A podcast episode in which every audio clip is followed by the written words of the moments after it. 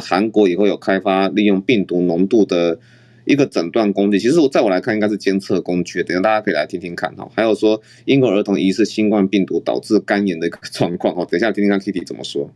那最后就是说哈，那台湾居家隔离检疫有一些注意事项，等一下莎拉哈会帮大家来做宣导。那当然呢，就是刚刚看到涂医师有传给我的哈，就是何美香老师哦，他要讲说哈，诶我们的那感染数哈，不是越少越好哈，也许我们是要迎接哈，那要适应这些大量的感染数哈，不然我们可能与那个世界哈那接轨啊，那要与病毒共存，这日子会离得越来越远啊。对比于对岸的一个状况哈，对对岸有点让我吃惊了哈，征用民房，然后把原本的住户赶出去，然后再让。呃，隔离者进去哈，这个我觉得很多环节可能没有 set 的非常的好了哈。那我我相信台湾是不会发生这样的事情哈，但是我们其实内部也有很多那种那个呃事情要怎么把它做得更好的一个很多的挑战在。在那边哈，需要社会上更多的共识。我觉得这东西都开放讨论了哈，所以这是为什么说我们第一线的专家要在这边哈，稍微讲一下自己的意见。那很多东西就是，哎，如果说有答案，那都那大家都乐观其成了哈。我觉得是这样子哈，就是开放性的一个讨论。好，那我们现在哈就把那个呃我的链接应该拼拼上去了。好，大家可以点到上面的我的 media 哈，我先给大家带一下那个所谓的 BA 点 two 的一个。呃，香港那边整理出来的预印本哈，那 Lawrence 你看得到连接吗？应该、OK、可以的。OK，好，没问题，没问题。OK，好，好，谢谢谢谢 Lawrence 哈。那大家可以点进去 Medium 去看正文哈。那一开始是一张图片哦，那大家可以先从正文里面去看哈。最主要是讲说哈，香港现在哦这一波哈，它现在虽然虽然虽然说最近是刚刚下来了，它刚刚下下来，好，不过这是整个总体来说，这是。第五波啊，第五波其实它总确诊数哈，好是那个之前哈第一波到第四波加起来的一百倍，所以说哈，我那个我觉得今天早上记者问我的其实没有错的，那到时候最后会不会总确诊数会破破百万？那当然是有可能的哈。好，那香港最近疫情有下降，也开始放宽。呃，活动场所，但是哈，这一次疫情震荡是受到全球专家所关注的。这一次哈，视为第五波的疫情呢，主要流行株是 BA 点 two。那在二零二二年年初的三个月内，一到三月哈，那已经在香港造成超过一百一十万例的确诊病例。那香港总人口哈，给你大家一个背景参考是七百四十万人，那是整整前两年四波流行所有确诊的一百倍。啊，大家点到 media 里面正文可以看到说哈，有那个预印本的那个连接啦哈。那在二零二一年十一月首次 Omicron 的事件哈，是于香港防疫旅馆内的感染案例，发现两名 BA 点 one。我们这边是讲一个香港的呃一个历史，它其实一开始十一月哈就有 Omicron，可是一开始十一月到十二月它是一个 BA 点 one 的事情，所以只有当地一个小型社区的爆发，但它真正哈它的。这次的故事真正的大波浪哈，是从二零二二年哈一月哈，那出现的首次 BA 二点二哈，就是 BA 点二的其中一个分支啊，看来是比较毒一点的哈。发现说该时间是该名旅客呢在防疫旅馆二十一天隔离将结束的时候哈，那才筛检被派筛检哇阳性出来哈。那尽管采取了严格措施，包含密切接触者和第二层密切接触者的框列哈，但是 BA 二点二哈。那在爆发并未得到控制，然后发生了大规模的流行。好，那一月二十二号，那香港发现一百三十六例的本土确诊，那其中的七十二 percent 呢是借由疫调确认传播链。那这九十八个病例就是那个七十二 percent 里面，它这九十八个病例哈，那其中的三十 percent 有三十三位哈，那是 BA 点 two，那其他七十三那个三十 percent 哈是 BA 点 two。那他讲的是一月的那那一波哈，有总共一百三十六例哈，九十八例哈，那里面的那三十三例是 BA 点 two，当然另外七三 percent 哈是已经完成二剂疫苗接种，都有明确的疫调讯息，好，都是因为他我刚刚讲了，他们是找到他们是在疫调中有确认传染链的，所以说第一次铺路时间点和铺路的时间间隔哈都很完整，那中间的哈那有八十例八十二 percent 哈，那在病例确认时候啊报告了症状。那 BA 点 one 哈，平均年龄为四十四岁哈，Omicron BA 点 two 的病呃病例平均是三十岁这样子哦。这边意思这边这一段的意思是说，在一月的时候还是处于 BA 点 one 和 BA 点 two 哈，那两边的呃两边的族群都存在，因为现在后来香港哈大部分都是 BA 点 two，那前面就是这个。研究哈，有些这边是截取那一月的时候，那时候还有 BA，大部分是 BA 点 one，还有说不少部分的 BA 点 two。那这时候两者去做一些比较，来比较什么呢？比较他们的一些潜伏期所需的时间长短，和无症状期所需是时间长短，还有说他们的那个呃发生症状的时间的长短。好，好。那现在真真正重要的来了，好，这图片，这个上面图片也可以看一下了哈。那就是这八十例，哈，那 BA 点 two 和 BA 点 one 和 BA 点 two 哈，平均分别哦，潜伏期分别为四点五八和四点四二天，就是 BA 点 one 是潜伏期啊，大概平均是四点五八天，那那个 BA 点 two 大概是四点四二天，比较短一点哈，这是那个潜伏期。好，那但是哈，那那个出现症状呢？哈，潜伏期就是指你还就是说你还那个你到了可以感染别人的病毒浓度到了可以感染别人的地步。那我现在后面讲的说，病毒累积到你看可以感染别人，还没有到你产生症状哦。现在讲说，接下来讲的是你产生症状的时候，BA 点 one 哈是需要七点七天，那 BA 点 two 大概需要七点零天。都是需要七天了哈，但是你可以看得到，B 点 two 整个病程呢是比较快的。好，那接下来再看哈，并且呢，我们使用呃感染者被感染者的关系配对，哦，就是说有一个叫 Weibull 曲线了哈来描述说，我简单讲哈，讲白话就是原发病例和继发病例，就是我感染我感染你，然后呢，我今天我有症状。你有症状的时候，那个时间间隔，我们来看 BA 点 one、BA 点 two 有什么地方不一样？那 BA 点 one 哈，那那个样本有三十人，估计的平均呐哈，好，那和那个中位还有中位数哈，分别为三点三零天和三点一七天，反正就当成是三天多一点点了哈。那 BA 点 two 的话哈，那间隔哦比较短嘞哈。二点七二天和中位数二点五二天，大概就是两天半的意思啊。哈，好，就是哎，我发病到我传染给你，你发病，好，BA 点 two 大概只需要两天半。好，所以目前资讯整理，好，那 BA 点 two 不论潜伏期，好，出现症状所需的时间，好，均比 BA 点 one 还要来得短，就就是很急呀。哈，那 BA 点 one 和 BA 点 two 无症状传染期大概，好。将近那个将近了三天与两天半，因为你可以扣嘛，就是说你有症状的需要的时间，再扣掉你潜伏期的时间，那中间就是哎，你可以传染给别人，可是你没有症状，那个就是什么？那个就是无症状传染期。BA 点 two 大概是两天半哈，可是你要注意哦，我们很久以前有报过 Delta 的无症状传染期，那个是来自中国深圳的资料哈。好，那这个原这个原文是没有写，但是这个难免就会让我们想起中国深圳那边的资料。我们把我把它拿来做比较。好，那要看调查的话，其实很早之前的我的那个脸书贴文有，可能这个要翻的久久一点。不过就是毕业点出我们那个时候算出无症状传染期大概就是呃将近哈两天，其实一点八天了哈。那在原始株的话，它是其实差不多无症状传染传染期是一天，Delta 的话是一点八天，将近将近是两天。那现在哈，BA 点 two 的话哈，大概是二点五天，然后 BA 点 one 的话是三天了哈，所以说至少多又比 Delta 它多了半天以上。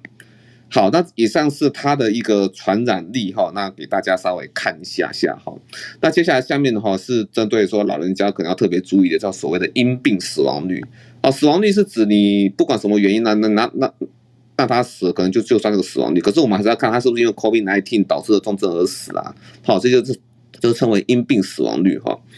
那截至二零二二年三月二十三号，在第五波确认的六千三百二十例的死亡病例中，有一百零三例在二月十五日或之前，好，就是第一波的早期报告，未完成两剂疫苗接种的病例，其一年龄分成的病死率与第一到四波，就香港之前前面四波确认的病例哈。病死率分布相当。哎，这个是什么意思？前面哈可能就是大家都是一直不断在打疫苗，有些人可能很早就是在呃面对那些哈原始猪哈，或者说阿尔法、德尔塔变异株，他可能还还来不及打打疫苗嘛哈。哎，那现在哈第五波哈。那奥密克戎来的，哎，有人说，那个天天然的疫苗啊，哈，如果你这样想的话，你看这个资料，你你就你就知道错了哈。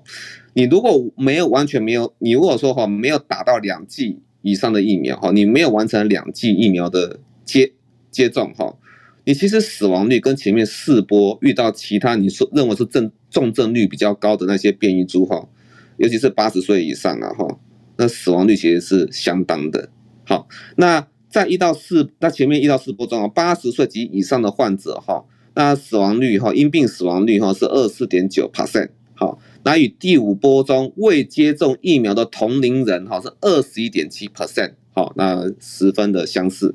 那其中哈，第五波未完成二剂疫苗接种八十岁人群的死亡率，似乎是完成二剂接种的同一龄同一年龄群组中风险的大约两倍。好，那并且呢，呃，六十四岁到七十九岁的分布比较也是相似，好好，所以说大家看到哈，那接种疫苗后的效果是差很多的哈，啊，这其实大家在之前听我们一周刊那 Kitty 他他所讲的哈，那其实大家也可以感受得到，其实大部分都是大部分都是没有打。打疫苗然后，那这种死亡率就会比较高了哈。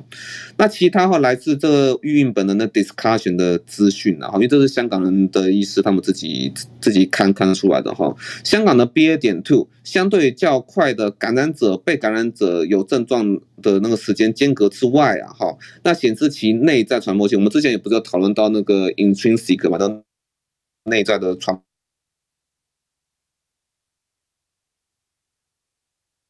所以哈，我稍微那个回一下记者，请他等一下，我等一下再回他。好，稍等哦。稍，对不起，对不起，大家请等我一下下几几秒钟，请直接给我文字。好，OK。那我刚刚念到哪边去了？好，那个好，那基本上是这样子啊。哈，那我直接再讲个比较比较大家比较有感觉的数字啊。哈，就是说我们接下来还会看到说哈，那个我们大概每确诊数哈，每几天会倍增。那他这边给我个 内文哈，它其实和他那个预印本的图片所不一样的数字。预印本上面说你要确诊数要倍增哦，是三点一天。然后哈，那个呃，他稳重却说是要三点四天哈，然后确诊数是以倍数的成长，但是 anyway 都差不多哈，但是三点三天多一点哈，那你的那个确诊数就会啊 double 了哈。香港第五第五波死亡人数哈高，可归因于哈短期内啊感染率高，以及啊老年人的疫苗接种覆盖率低。虽然哈第五波开始时总体疫苗覆盖率百分之七十，但是香港哈六十五岁和八十岁的人群中，只有分别为百分之五十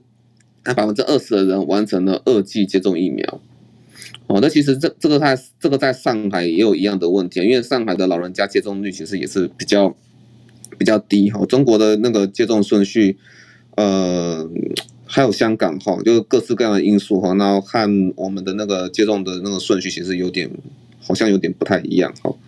那作者哈本身认为说三月哈这三个月内短时间的大量感染哈，它会带来群体免疫。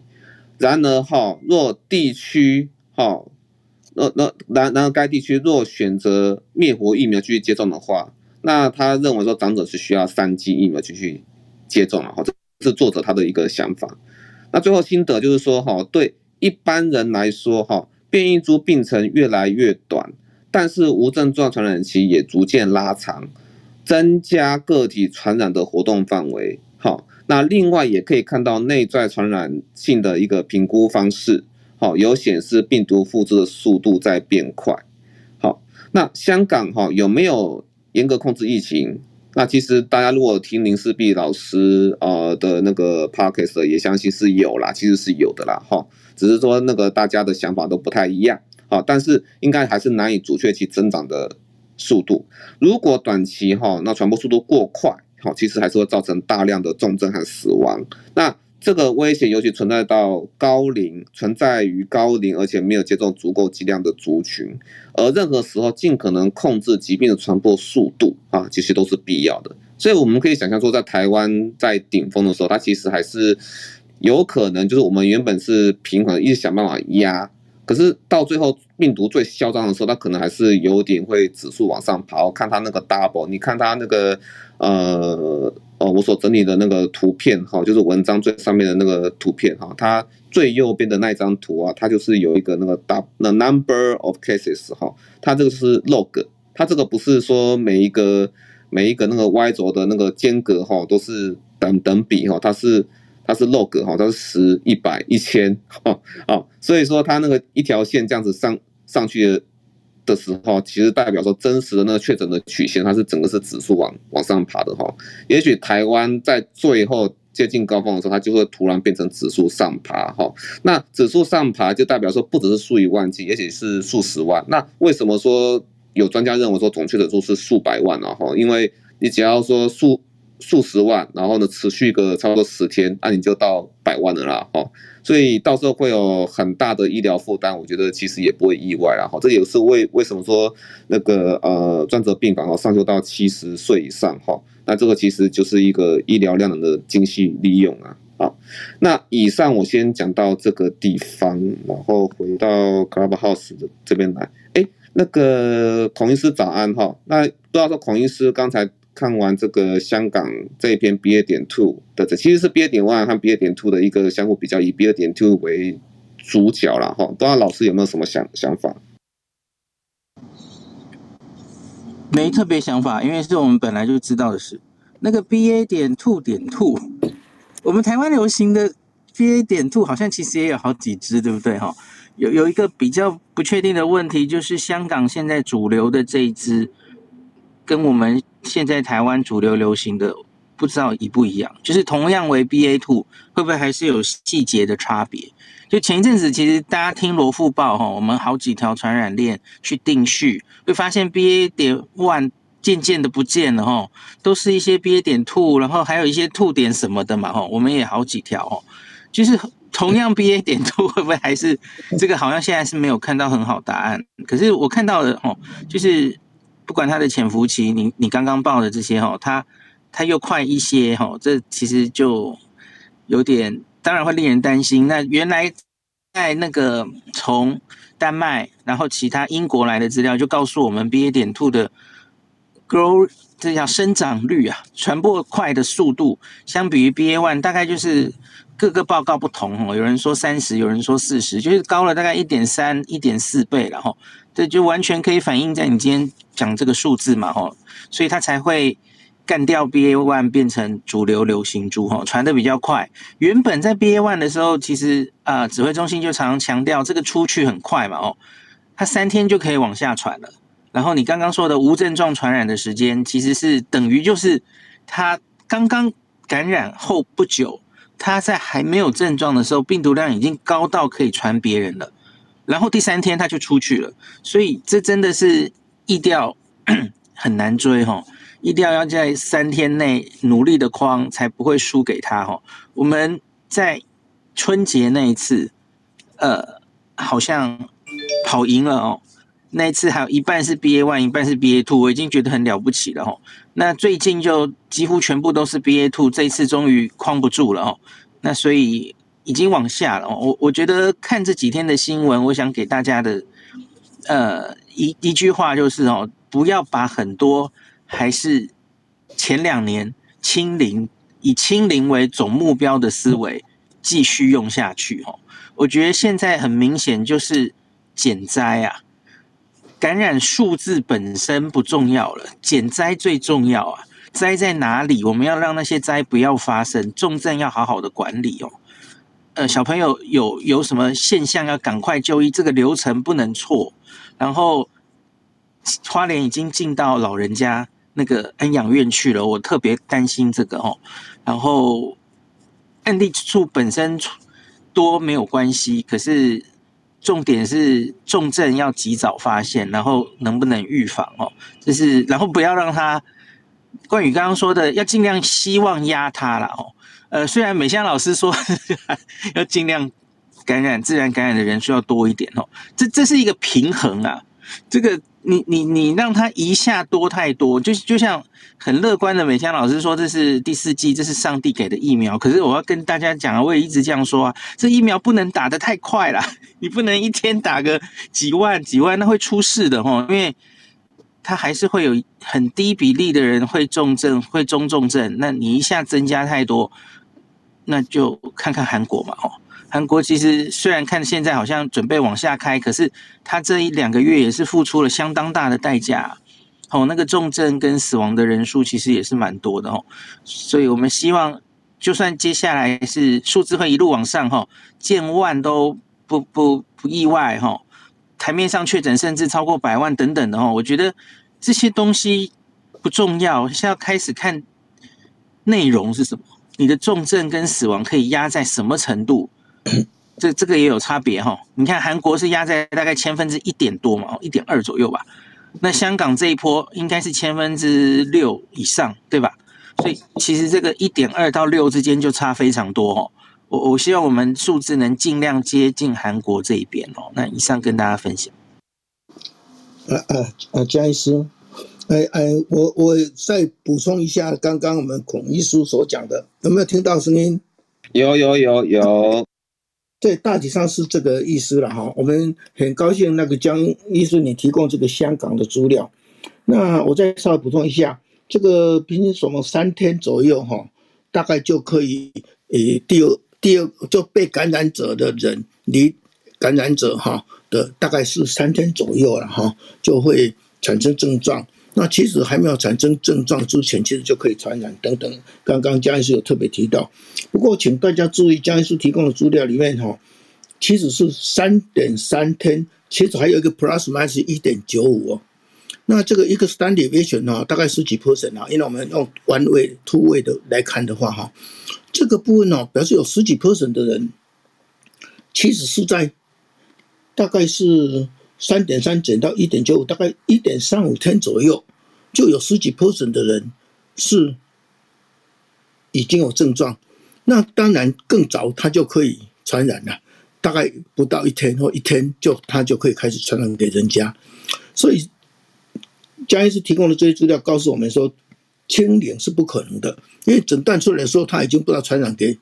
多多少人了，所以清零是不可能的。这个大家的概念哈要开始。呃呃，往这边走。那如果香港的医学是不错的，但是政治上要求他用清零，或是上海要求他清零，所以上海的人，甚至包括上海的市长，呃，他的书记，他也出来讲，他没办法，因为病毒已经转成这个不可能清零，大家还在想清零哦。刚刚孔医生也讲，这个观念是要改变的，这第一点哦。那第二点哦，呃，这个所谓 BA one two。这个来讲，这学问上、学术上是很有兴趣，而且也应该继续追踪，没有错。但是公共卫生上，这个没有什么非常大的意义，就是因为越变当然是越轻嘛，那越轻才能够越传的越快嘛，啊，所以它当然会取代哈，就是呃取代原来的，所以这个表示说它是往轻症的地方走，这个才是我们要。注意的不是哦哦，又来一个新的，怎么办？怎么办？不是怎么办？这个呃，它不变才是奇怪，本来就会一直变，那会轻的来取取取代原来的，所以这个部分是它往重的地方走，还是往轻的地方走？那往轻的地方走，我们就不需要那么那么担心。那现在要担心的，孔医师刚刚也特别讲到，担心是说谁会受害了？那我们看起来香港的啊，新加坡都是这样，都是老人家会受害，尤其是八十岁以上的。那香港哈跟台湾又不一样，我们现在打的不够多。你看英国是打到八十岁以上的，都是打到九十七 percent、九十几 percent。那香港哈竟然八十岁以上的打两剂的才才二十 percent，有八十 percent 没有达到两剂。那台湾打到二两剂的大概七十七十 percent 左右了。那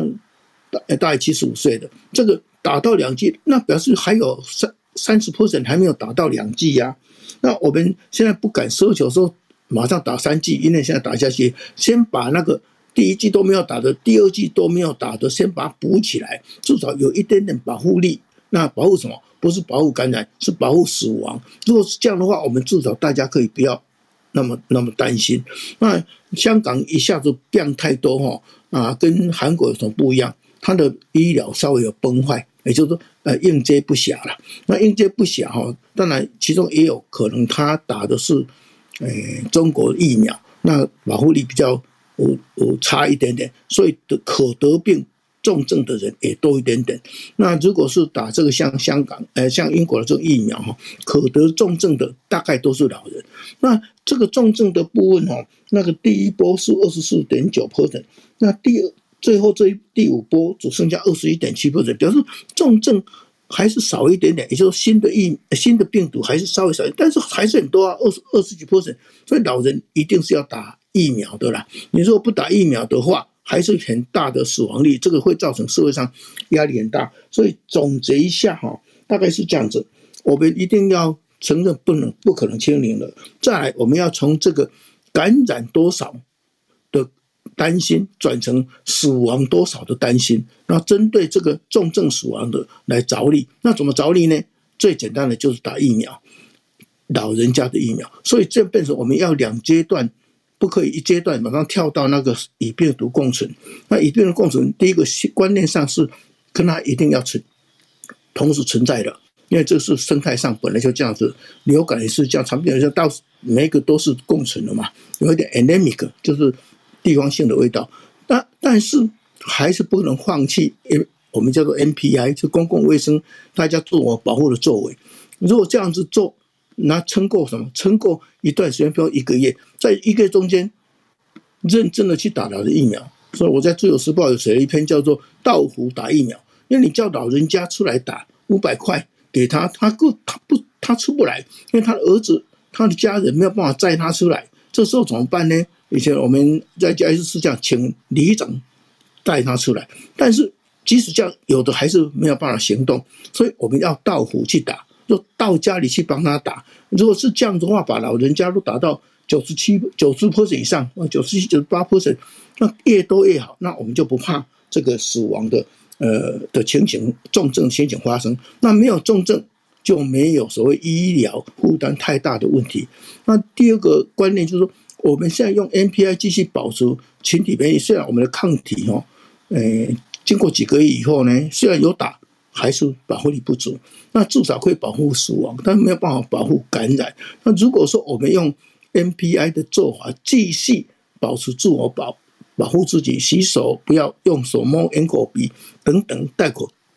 戴口罩，大家都是这个什么嗯实名制，用这样子小心的方式，我们就可以达到一定程度的群体免疫。疫苗的群体免疫也许不足，但是我们用自己用 NPI 的群体免疫 cover。假设我们百分之八十、九十的人都用自我保护，那只剩下十 percent、二十 percent 的人是叫做 susceptible，就是可被感染族群。如果是这样子的话，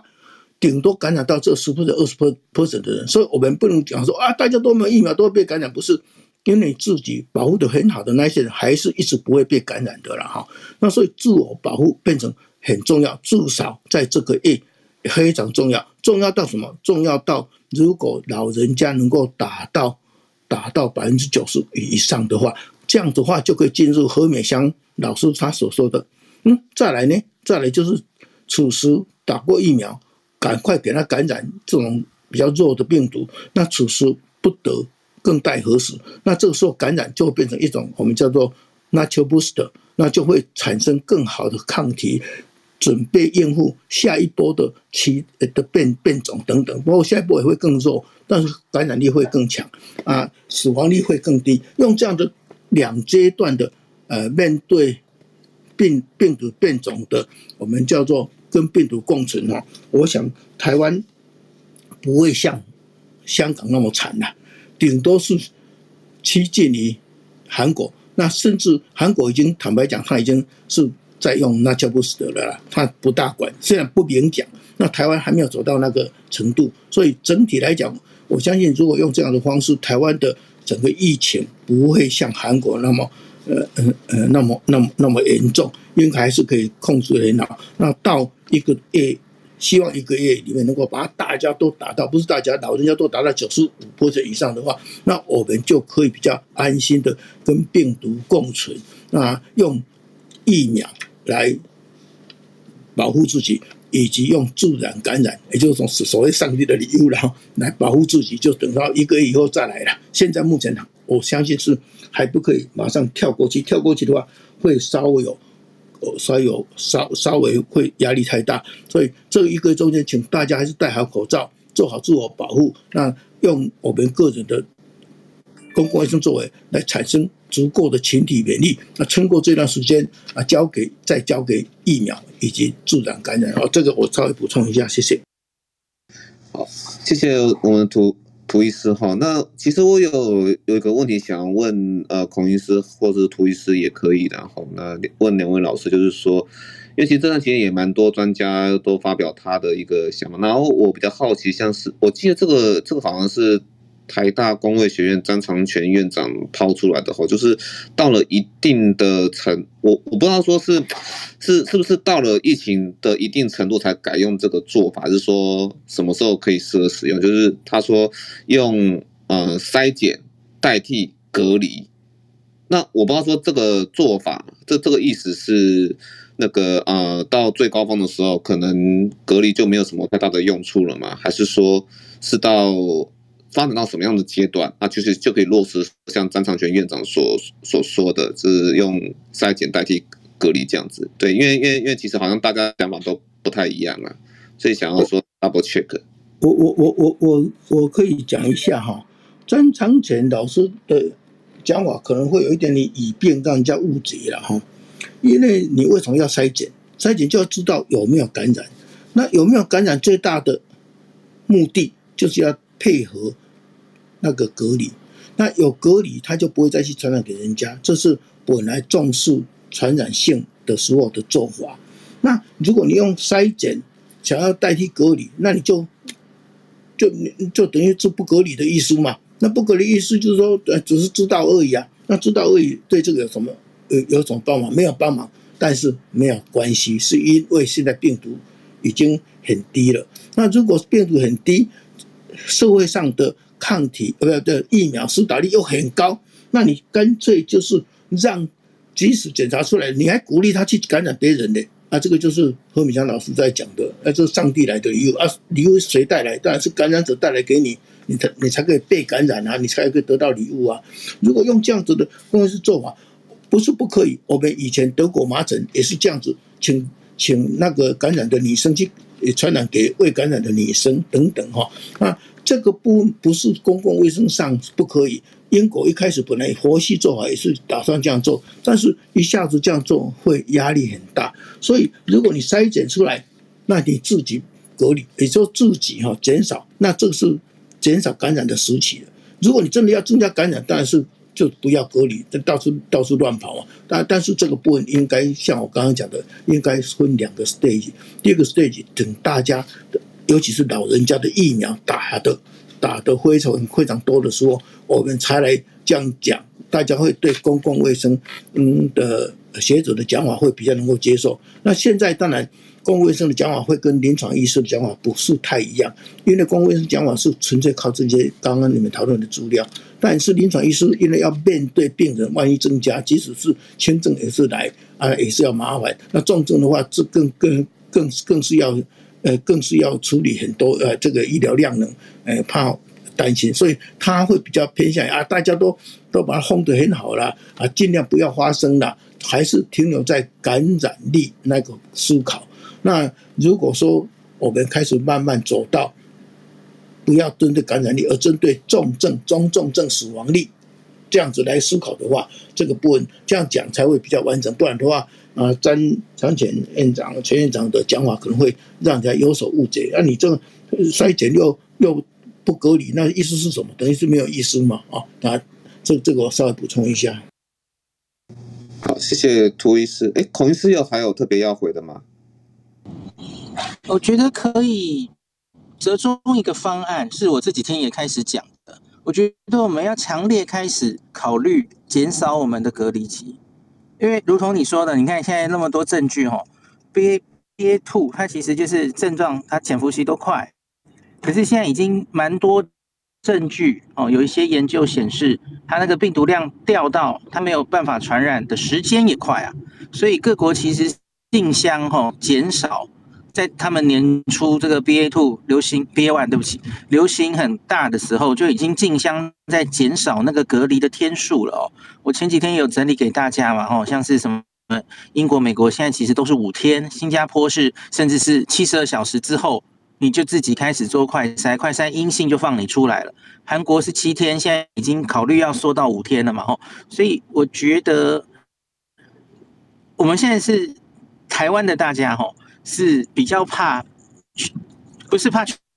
诊本身，是怕确诊之后你要隔离十天，你要框列所有的家人，这些影响你的生计，影响你的生活哦。那可是假如以科学证据哈，也就是你得病之后传染给别人的时间最多，就是病毒量最高的，你发病前哦，发病前两三天，然后到后两两三天，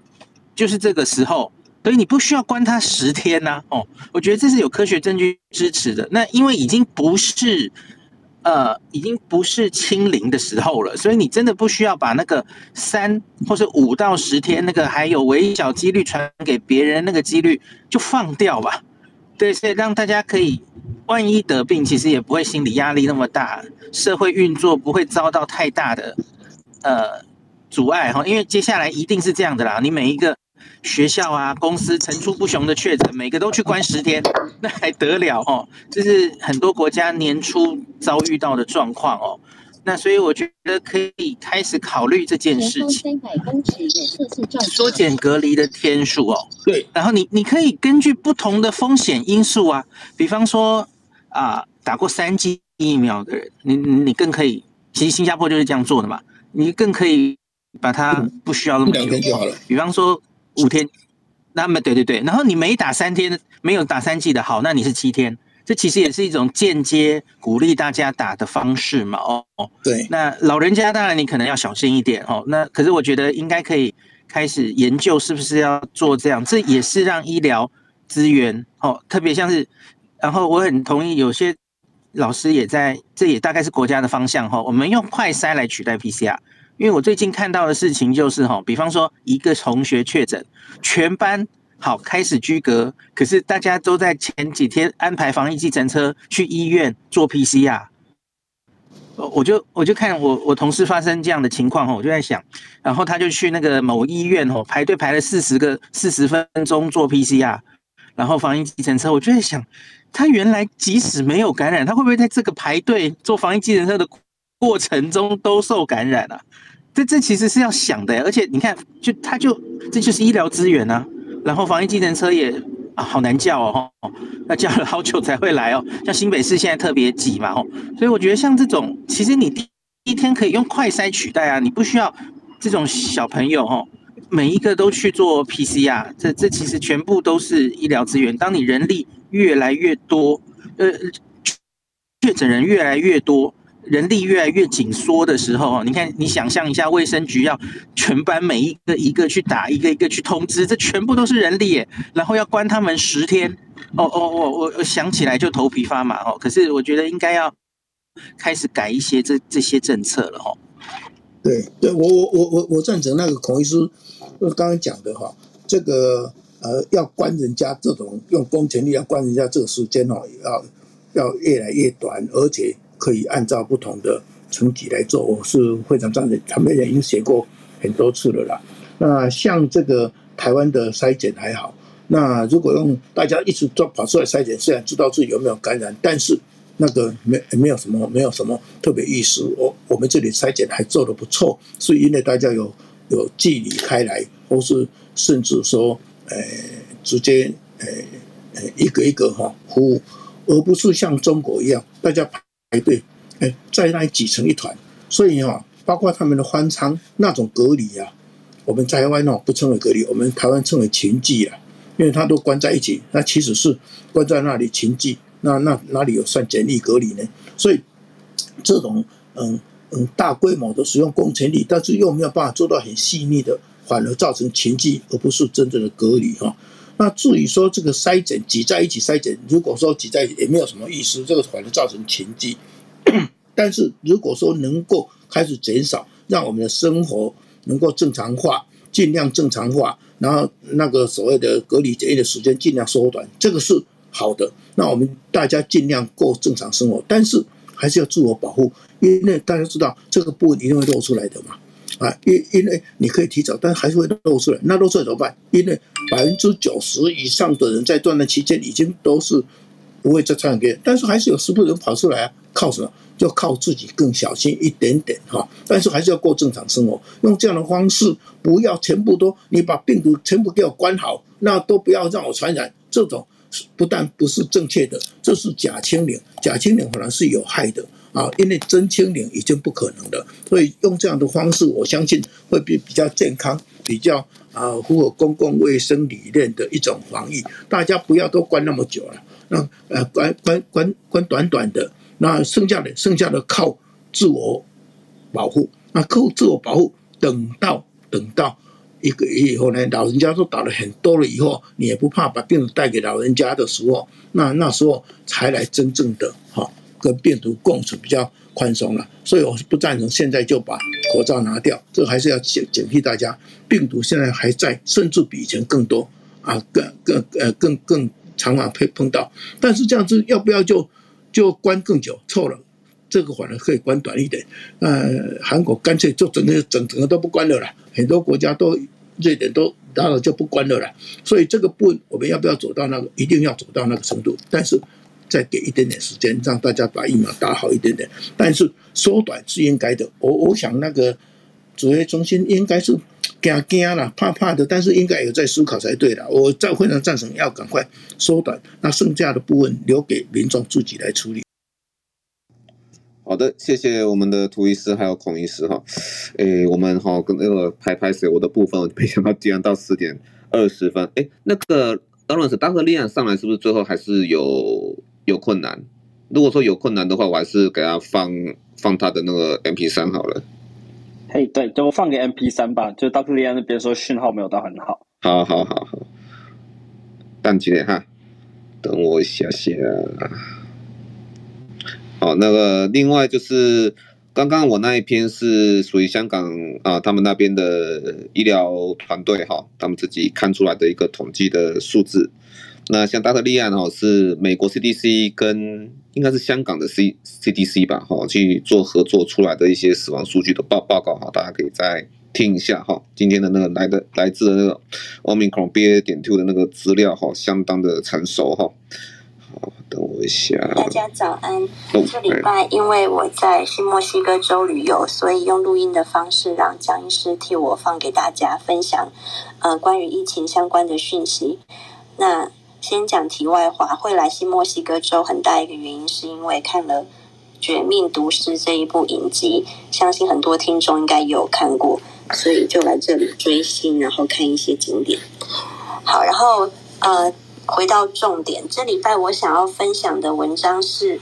篇关于香港在 Omicron 时期的呃的一些死亡的数据。那这一篇文章是这礼拜发表在美国 CDC。MMWR 这个 Weekly Report 上面的一篇文章，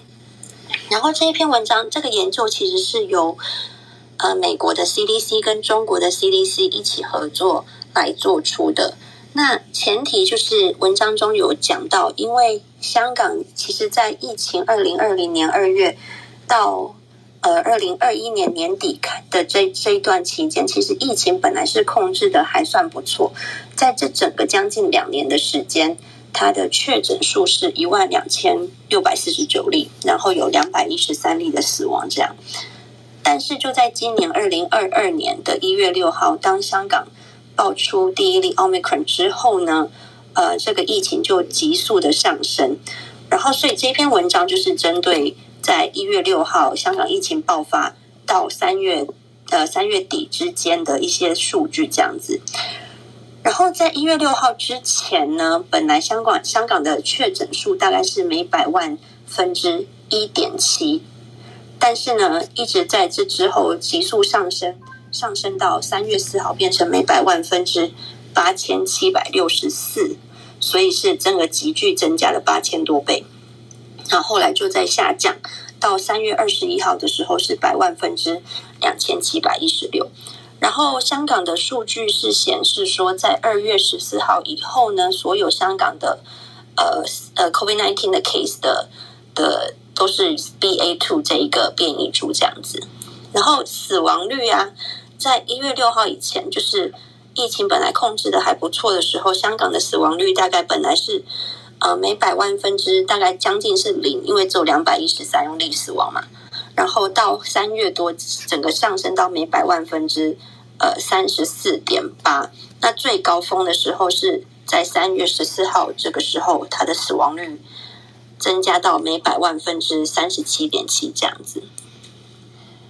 那这个是稍微先讲背景前提。那这篇文章主要就是要来看说这个疫苗的覆盖率啊，跟这个 COVID 呃 Omicron 之后的死亡率有没有什么像有没有什么关系这样子。然后它主要的收集的内容是，就像我刚才讲，从一月六号到三月二十一号之间，因为新冠而就是新冠相关相关的死亡率这样子，在这两个多月当中呢，香港的确诊数有一将近一百零五万例，然后死亡数就有五千九百零六例这样子，然后他就来看说，那疫苗覆盖率跟这个死亡。数有什么什么关系？这样，所以它的疫苗的覆盖率收集的呃时期是一直到二零二一年的十二月二十三日之前的疫苗接种情形这样子。然后香港的疫苗有两种，一个是 Sinovac，那 Sinovac 是两剂，然后是三岁，那三岁以上就可以都可以接种。然后另外一个香港有的疫苗是辉瑞，那它也是两剂，然后是。五岁以上的人就可以接种，然后呢，他这一个研究，他算这个风险的 relative risk 的方式是有用一个对照组。那他对照就其实大家就是用接种两剂以上有完整接种疫苗，或者是有少于三十呃少于三十岁的年轻人这样。然后如果是待会我会讲到，如果是在特定年龄组，像是呃六十岁以上啊，七十到七十九岁啊，或者八十岁以上。这些老人年龄组的话，他会再去再再细分为有打疫苗跟没打疫苗的这个相对的这个风险这样子。好，那先讲一下这个香港的疫苗覆盖率。所以截至十二月二十三号，哦，就是二零二一年底之前，在可以接种的，呃，就是你 eligible 可以接种疫苗的人当中。在香港有百分之六十七的人接种了至少一剂疫苗，然后百分之六十四是接种了两剂至少两剂疫苗，以及有百分之五是已经打过了这个 booster。然后他有发现呢、啊，就是年纪越大的接种疫苗的比例是越低，这样子。所以在十二月二十三号以前呢，香港六十岁以上的人。接种一剂以上的比例是百分之五十二，好，百分之五十二接种了一剂以上，然后两剂以上的话是四十九，百分之四十九，然后有打 booster 的话就只有百分之七。那刚刚这个是六十岁以上，但是如果年龄再往上拉的话，在七十到七十九岁这个年龄层打第一剂就是只打一剂的就有百分之四十八，所以刚才。六十岁以上本来是百分之五十二，现在就降到百分之四十八了。那如果看八十岁以上的话，有就是只有百分之二十的人有打至少一剂的疫苗。然后如果你要说完整接种的话，在八十岁以上就只剩下十八 percent。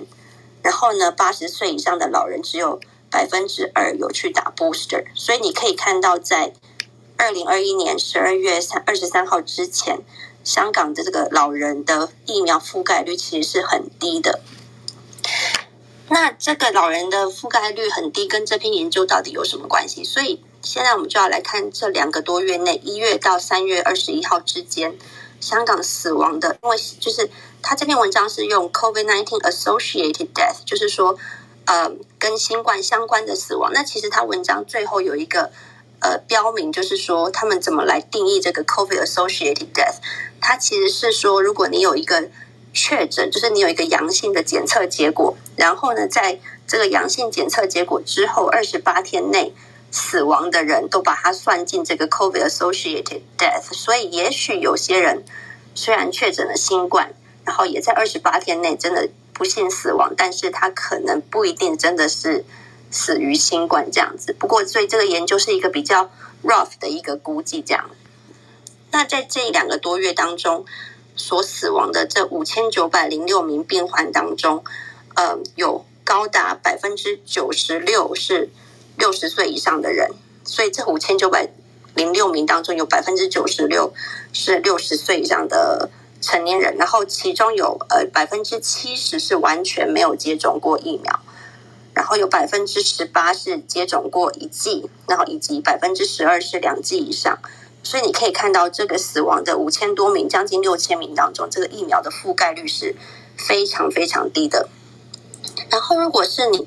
只看六十岁以上又没有打疫苗的人，占了这五千九百多名死亡的人当中的百分之六十七。然后，所以你可以就是看到说，疫苗的覆盖率低，所以造是不是就是也是跟这个死亡率？在这个年龄层更高，就这这增加的这样子，是不是也是有一个相对关系？然后呢，这一段期间这两个多月当中呢，嗯，在的的新冠的死亡率在六十岁以上这个年龄层没打疫苗的人的死亡率是百万分之一万零七十六，然后如果你打过一剂的话，死亡率大概是百万分之。一千零九十九就整个降下来，那但如果是说有接种至少两剂以上的话呢，死亡率是百万分之四百七十三，这个是六十岁以上的数据。所以用这样的数据讲讲比较容易听得清楚的话，来算这个风险的倍数的话，就是香港死于新冠的六十岁以上的人，不打疫苗、没打疫苗的人，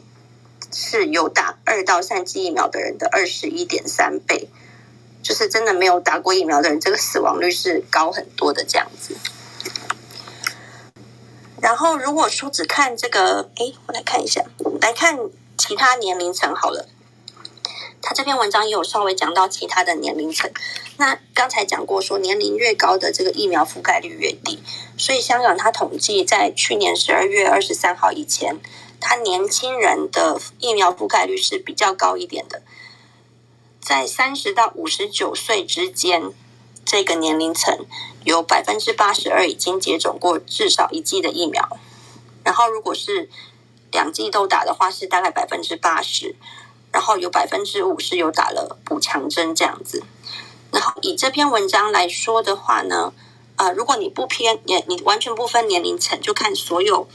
呃整个跨年龄层，然后来看他们死亡率，然后跟疫苗的关系的话。在一月到三月之间呢，你如果没打疫苗的人，你死于新跟这个呃 COVID-19 associated death 的的数据，就是不打疫苗的，是有打两剂以上疫苗的人的三十三点二倍这样子。那如果再看，就是一样是在看三十到呃五十九岁这个年龄层的话，不打疫苗的人。相对于有打两剂以上疫苗的人的死亡率是多了六十一点一倍，所以这个在其实除了老年人这个年龄层之外呢，其实在年轻人三十到五十九岁之间，就是中壮年、中老年这样的死亡率也是一样，没打疫苗的相对是高很多。但是因为像刚才我们讲过的，在这个一到三月之间。主要这五千九百多例的死亡，有九十六 percent 是六十一岁呃六十岁以上的人，所以本这个研究就是针对六十岁以上的来做探讨，就没有再去多讲一些三十到五十九岁这一部分的这个呃咨询这样。然后在后来他的那个 discussion 的部分，他其实用纽西兰来做一个对比，因为纽西兰它。也是一样，在 Omicron 之后呢，这个确诊率也是，呃，疫情也是确诊数也是大量的上升这样子。但是跟香港不同的地方在于，纽西兰它六十岁以上的人，呃，有百分之九十五哦，已经打过两剂的疫苗。所以虽然它在 Omicron 之后，它的确诊数也是提高了，但是死亡率呢？死亡率相较于香港是低非常多，只有每百万分之二点一。那我们刚才讲过，香港的死亡率是每百万分之三十八，所以这个倍数就是差了非常多。所以这是另外一个讯息，就是告诉我们说，疫苗的覆盖率，尤其是在六十岁以上的老人的话，疫苗覆盖率是很重要的一件事情。就是如果要可以，就是呃预防这个新冠的相关的死亡的话，然后他这篇文章也有提到说，哎，到底为什么？香港的疫苗的覆盖率啊，就是一直提不高的这个原因，他说是 unclear，是不是很清楚的？他说在二零二一年的六月有做过一份民调，那这份民调在香港当地的居民，呃，有百分之五十六点八的人是拒绝，或者是还是很 hesitant，就是还不确定要不要打疫苗。然后，但是呢？呃，那然后另外一个，他也讲到说，因为在 Omicron 之前，香港的疫情还算是控制的蛮成功的，那也可能因为这样造成说，呃，老人就觉得没有必要去打疫苗，这是他文章当中提出的一个可能这样子。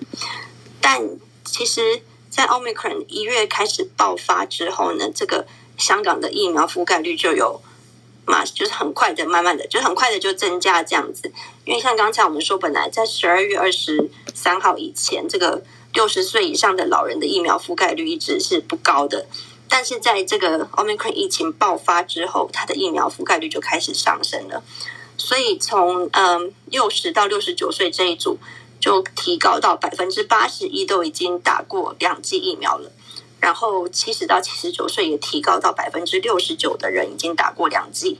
那八十岁以上的老人也是提高到百分之三十九这样子，所以感觉是疫情爆发之后，呃，就是民众就比较有这个警觉性，然后去接种疫苗这样子。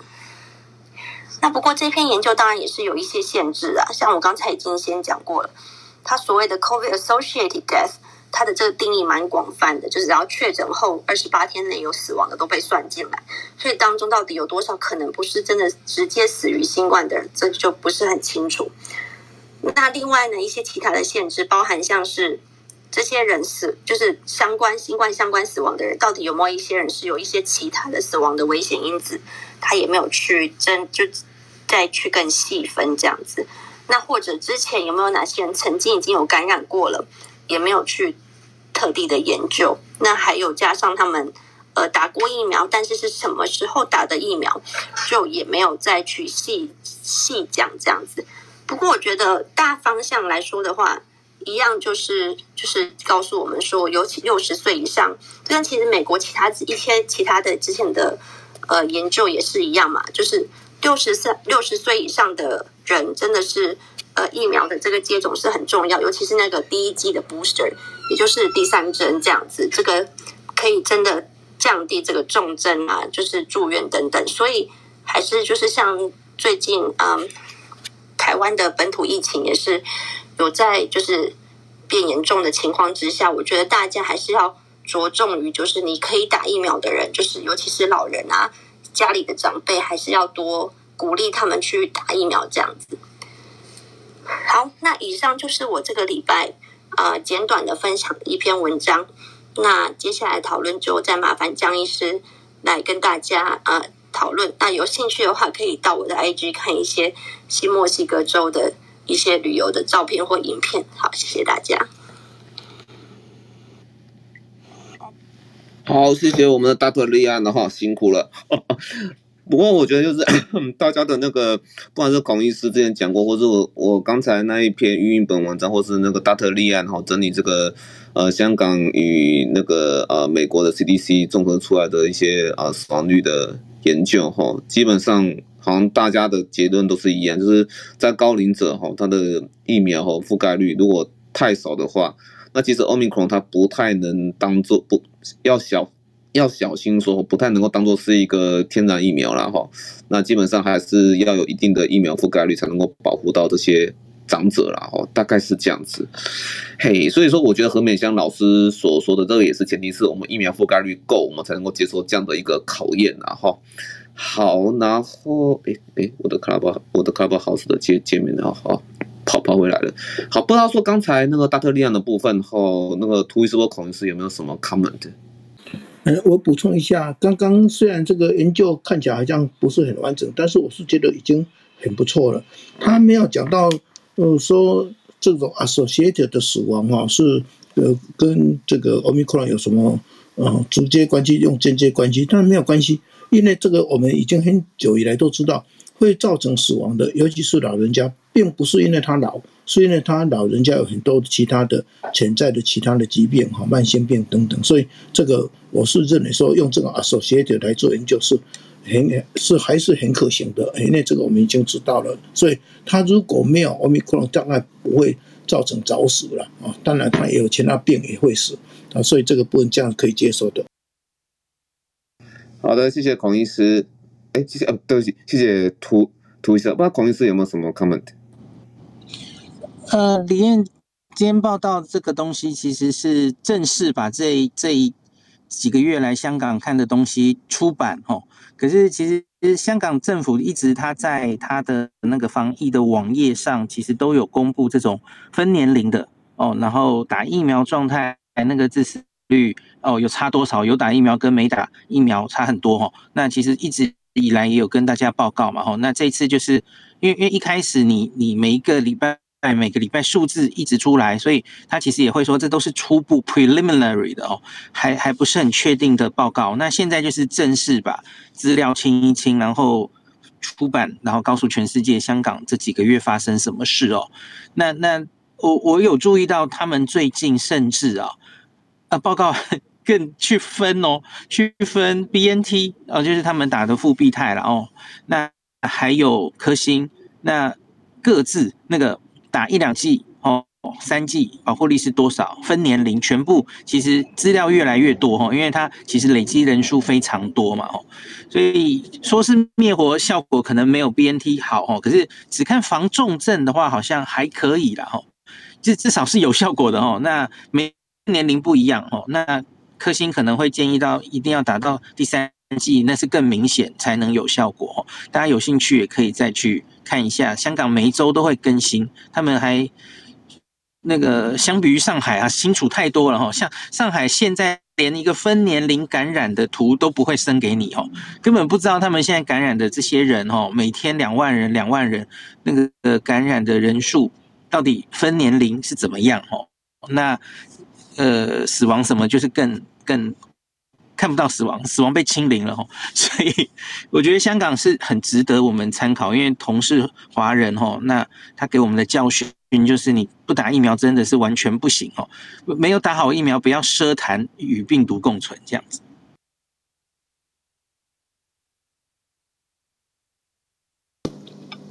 那其实打的疫苗不大一样，结果会不大一样。第二个就是防疫的方式哈。这个香港应该是医学比台湾不差的，但是遇到用政治来干预太多哦，那只好用他们的方法，所以他这个死亡率会高一点点哦，这个也是可以考量的。不过这后面大家也没有资料，也不大愿意往这边去讨论。但是最后面，呃，香港的这个政治呃呃所导致的结果，可能是非常非常强。包括说他一开始一定要打中国疫苗，因为中国疫苗，嗯嗯，从这个中国压过来，他香港人也有时候可能，那我就不打了，我就观望，嗯，所以造成这一波这么厉害，也是有点关系的啦。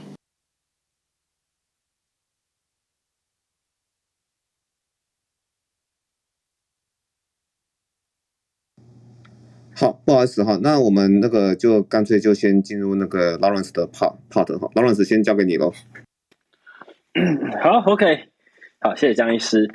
嗨，大家好，这里是 Lawrence。然后我等一下讲的是五个部分，简单讲一下美国概况，然后讲一下美国口罩令，接着哎，就是这是重头戏，叫做呼吸检测的部分，就呼呼吸筛检这件事情。第四点，来描述一个健康经济学家有看到一些统计数据，叫做哎，那个我们的劳动力其实可能透过药物滥用这件事情，哎，又会进一步减少是怎么回事？最后则是，诶，如果还记得的话，前面有个几次我都在跟大家说我要去算一个模型，诶，这算出来了。然后包括刚刚有提到，其实我有去真的去挖这个数据。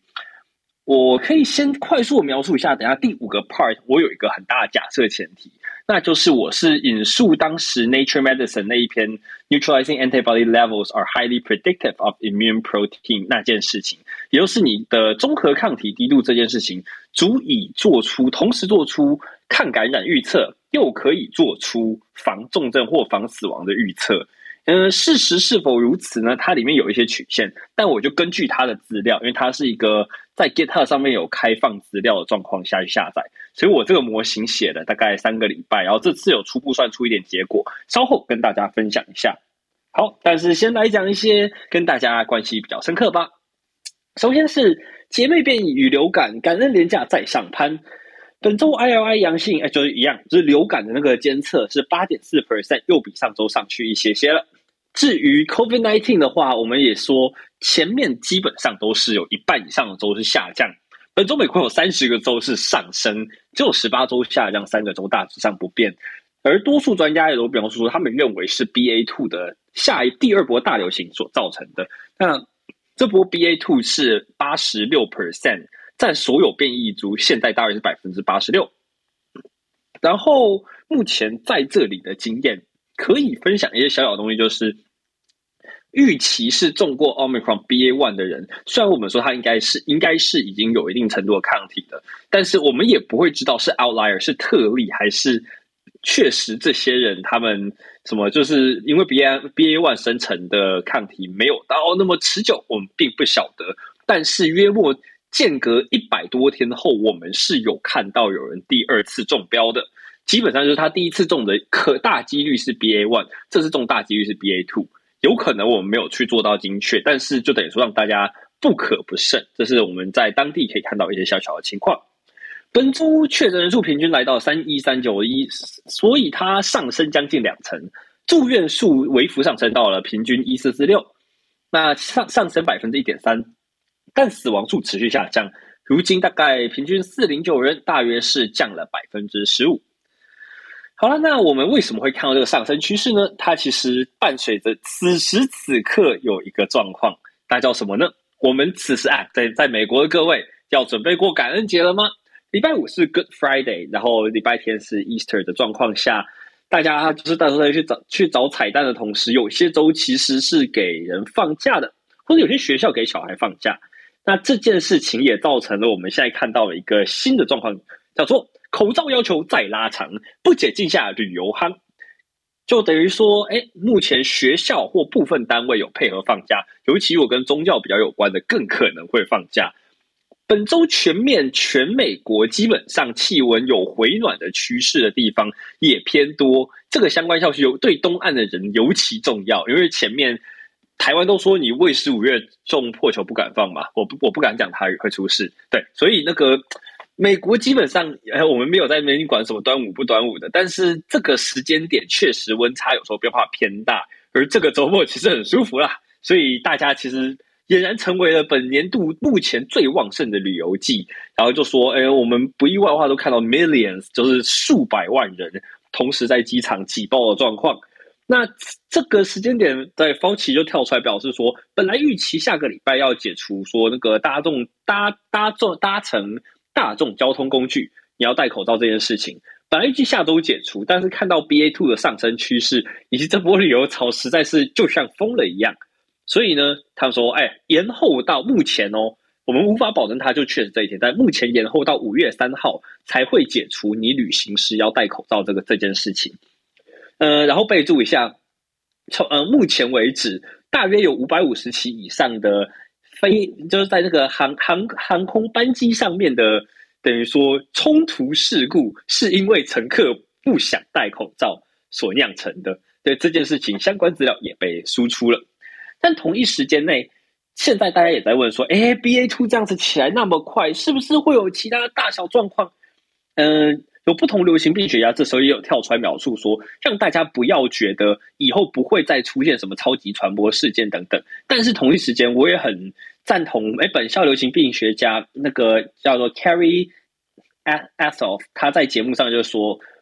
哦，对，他有提到一件事，叫做不要污名化超级传播者。这件事情虽然是在美国讲了，但是其实我真的认真看看台湾的状况，我觉得也值得跟大家把这句话同时说一遍，叫做不一定是要看超级传播者，但是不要污名化传播者。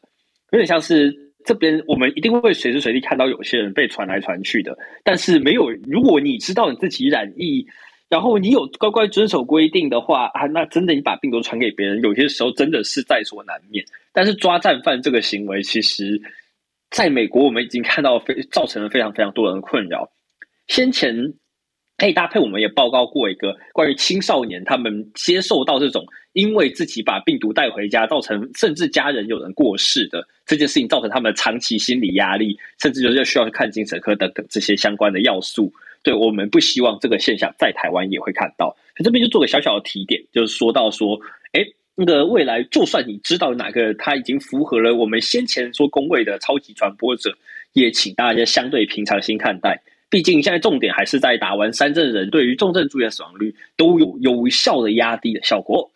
所以他们就说，美国并非没有工具应对，对，所以是这么一件事情。而 CDC 的旅游指南还是有讲一件事情，叫做如果你有接触染疫者的话，他是建议十天内不要去。这种大大大众场合旅游一样，就是如果你自己染疫十天内算居隔还是只有五天，就他是也是没有人会逼着你盯着你说你有没有在家里好好待好，但是他一样是建议你五天内在家，然后五天后如果症状减轻后十天内，他是说从发病日开始十天内不要旅游，哦，不好意思，不要用发病日，要说检测出来的那一天过后十天内尽量都不要旅游，这个就是作为一个小小的参考。下一个部分哦，第三个部分啊，我们来看一下。第三部分就是，这是重点，呼吸检测得许可，快筛性质会如何？好，这个 topic 我现在先那个把它拼一下，就是 FDA 有发稿子，然后基本上你可以点到各个不同的新闻。先讲一下本次的主角，如果你说，哎，Lawrence，你说讲这是哪一家公司啊？它叫做 Inspectir R 的 I N S P E C T，然后大写的 I R。好，那 Inspect I R 现在有留言是蛮好用的，所以我就直接把它打上来了。那各位如果有兴趣的话，可以搜寻这间公司。那不好意思，我中断大家留言是本来的讨论。对，那如此就说一下，F D A 通过了这个东西，叫做三分钟版的呼吸筛检工具 Inspect I R COVID nineteen Breathalyzer。就是 breathe 的那个 analyzer，那个 breath 跟 analyzer 对，那它实验数据从两千四百零九人去做，约莫敏感度是九十一点二 percent，然后特异性九十九点三 percent。它所做的是所使用的东西叫做气象色谱法去检验五种挥发性有机物，就是 VOCs。但它缺点有一个东西，就是每一台机台它有点像是要去 reset 这东西，一天检测的人数其实是有限的。你每天它大概只能够检测一百六十个人，所以你需要一些冷却时间给它去清除等等。但它这一个机台大概就是一个平均公式包的那个长跟宽，然后大概是两到三个公式包的厚度。你把它给平摊在桌上，想象是一个家用印表机，但是你可以其实可以把它带着走。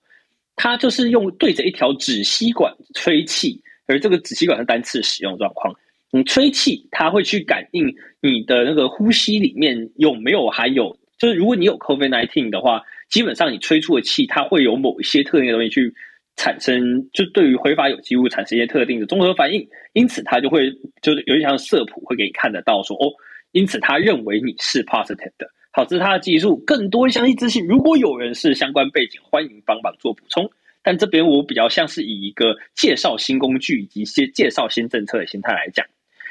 而目前这个机器它只有大约两百五十台而已，所以你说要广泛全球商业应用，其实还有一阵子。但他没有描述说，如果以后有哪一个大型公司要求人人都要阴性才可以进来的话，现在就是那种你你可以在公司里面放置一台，然后让大家等于轮流来，因为它三分钟之内就可以给你筛选出来了。但同一时间，FDA 这个稿子里面，对，你们现在点上去这边也一样。你会看到他也在跟你说，就算你验出来是阳性，建议你还是要再去 PCR 传统 PCR 检测一次，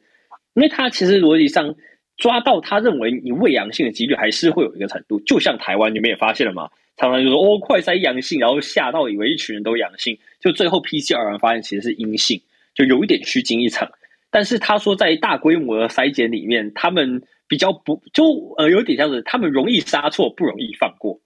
是的。所以在这个逻辑之下，他们是这么建议，就是说，如果你用此一机台做出阳性个案，再去 PCR 一次，租赁费用目前说是每个月大约是二点五到三万美金，就折合大约是八十到九十万台币啊，这么想就好了。不过重点是，这个仪器它不会有所谓你自己搓鼻子没有搓好的问题，也不会有像是那个用唾液筛检，就是有食物残留或喝太多水的问题，因为毕竟呼吸。它就是你要吹气这件事情，本身从你肺里面出来的，所以你并不会有一种说哦，我可以伪装，我可以喝点什么东西把它中和掉。诶，好像目前没有看到这个问题。它只需要有专业人士，目前是建议医师去进行它结果的判读即可。对，目前是这个样子。所以如果说有一天你说台湾有没有办法新进一个这种吹一口气就去做筛检的仪器，然后甚至你说哦，我们实在公司的门口让每个进来人去吹一下。然后我们这个结果远端传给某个医师，或远端传给科那些技术人员来看，说不定是可以做得到的，只是目前还没量产，所以我们就可以稍微等等看啦。对，这是关于这次我们看到这个 breathalyzer，就 inspect IR COVID-19 breathalyzers 的重点新闻。对，对这个呼吸检测的东西，也问问看医师们有没有什么特定的看法，因为 COVID-19 应该不会是第一个说可以帮你做呼吸检测的。是，就是这是我的 Part Three。有就有没有医师想要对于诶，就看到我说这个使用就吹吹气就可以检测 COVID-19 的这个仪器有什么看法吗？呃，这个我补充一下哈，这个其实是呃有一家公司，其实是台湾的公司，不过但是在美国啊、呃、去上市啊贵，它的英文名字叫做 AI Nose，也就是它就是一种鼻子啦。他用 AI 的方式来，那用来侦测各式各样的呃这种气体可能产生气体的这东西，那我们乐观其成嘛。那不过我、呃、还是要看它的 sensitivity 跟 specificity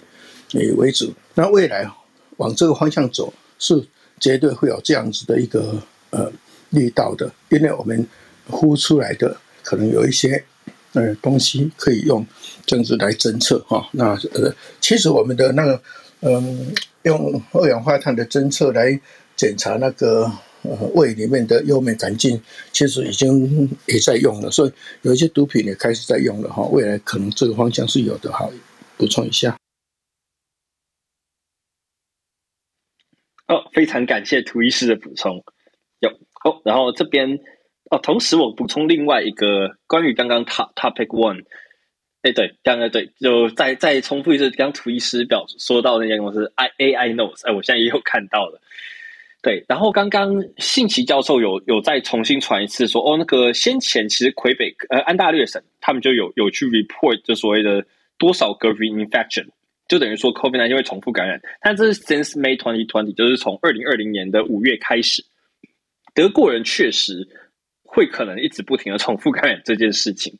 不过这一次我说，为什么我们在在地会看到会比较惊讶，是因为重复感染的是呃高几率 Omicron 的 BA one 完了之后，并就才三个多月，于是又中了 BA two。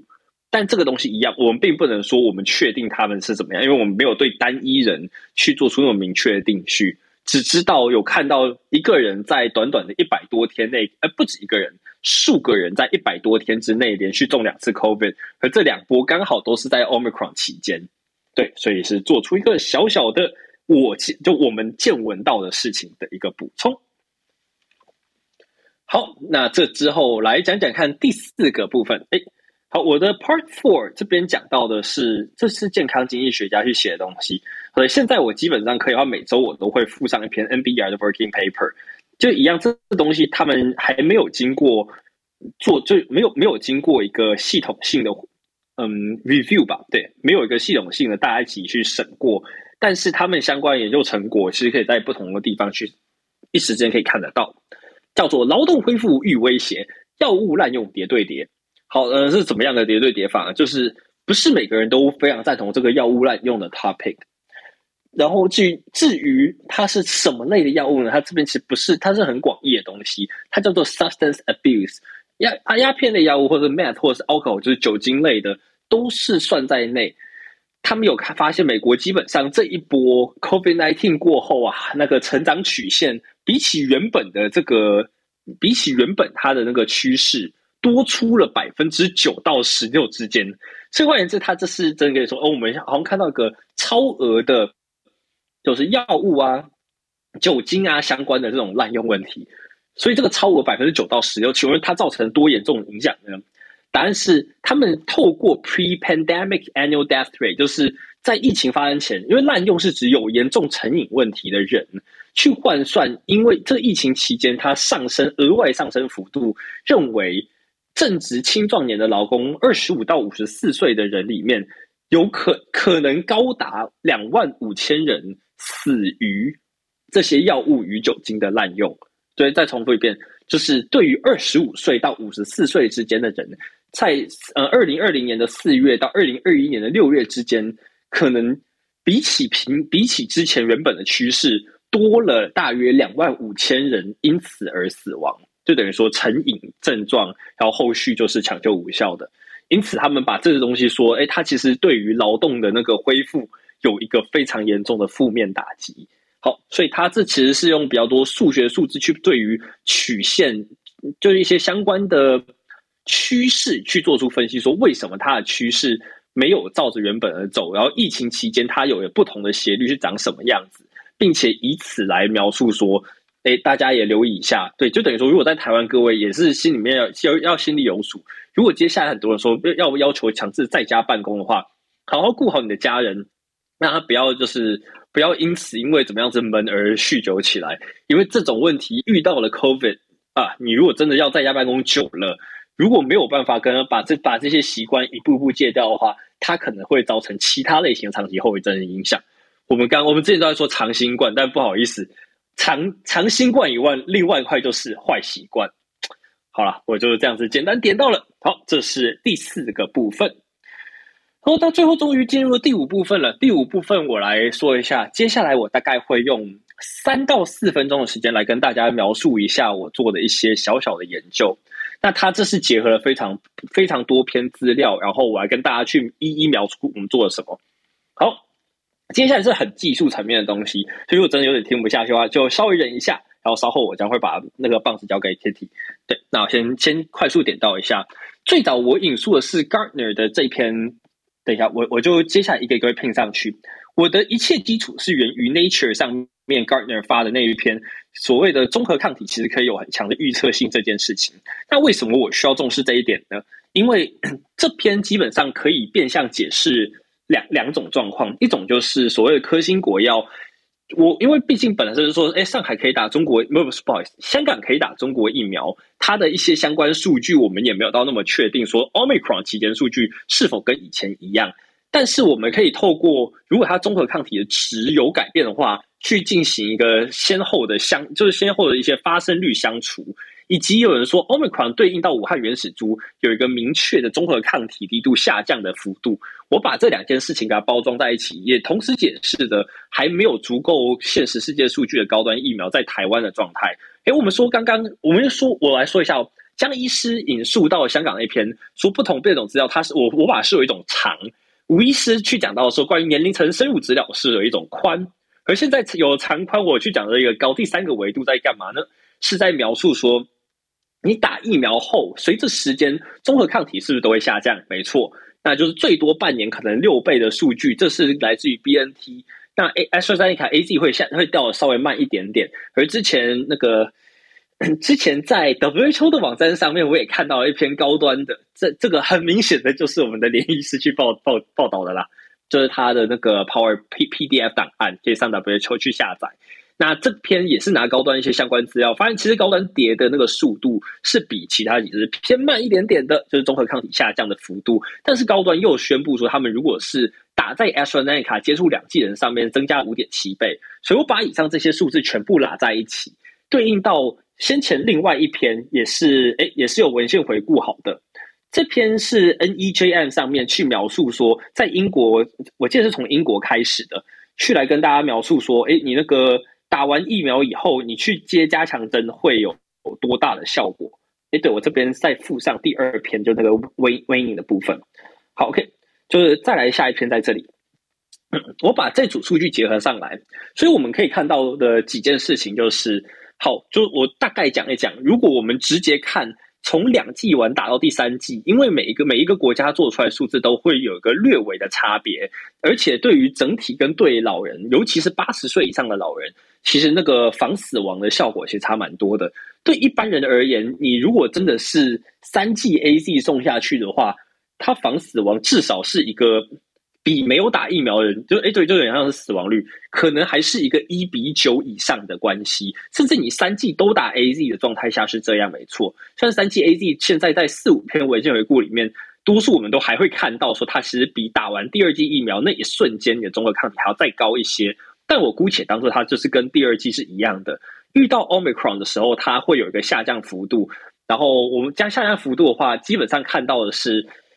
就是不同疫苗也掉了不同。最多的是 BNT，也就是辉瑞疫苗掉了四十四倍这件事情，所以然后这些事件我把它结合到了韩国的数字里面，我们看，然后韩国还有一件事情哦，其实韩国会不会有死亡黑数呢？之前我们有个 excess mortality 有看到说，诶，它可能是有一点八倍的死亡数字没有算到。假如以上这些资讯都做到的话，我我在这边基本上前面是做曲线的拟合工作，而最后我是在对于。在所谓的韩国有发布说他们的那个加护病房床位不足的那个消息时间点往后去拼，发现如果说没有把就是加护病房从来没有床位不足问题的话，至少会少百分之二十五的死亡。这件事情基本上适用于这次的韩国跟这次的香港，但这个已经是非常非常保守估计了。就等于说，如果台湾成功 flatten the curve 的话，我们还可以在这边再往下消百分之二十六点几 percent 的死亡率哦。所以这样子来看的话。最消极的状况，台湾的，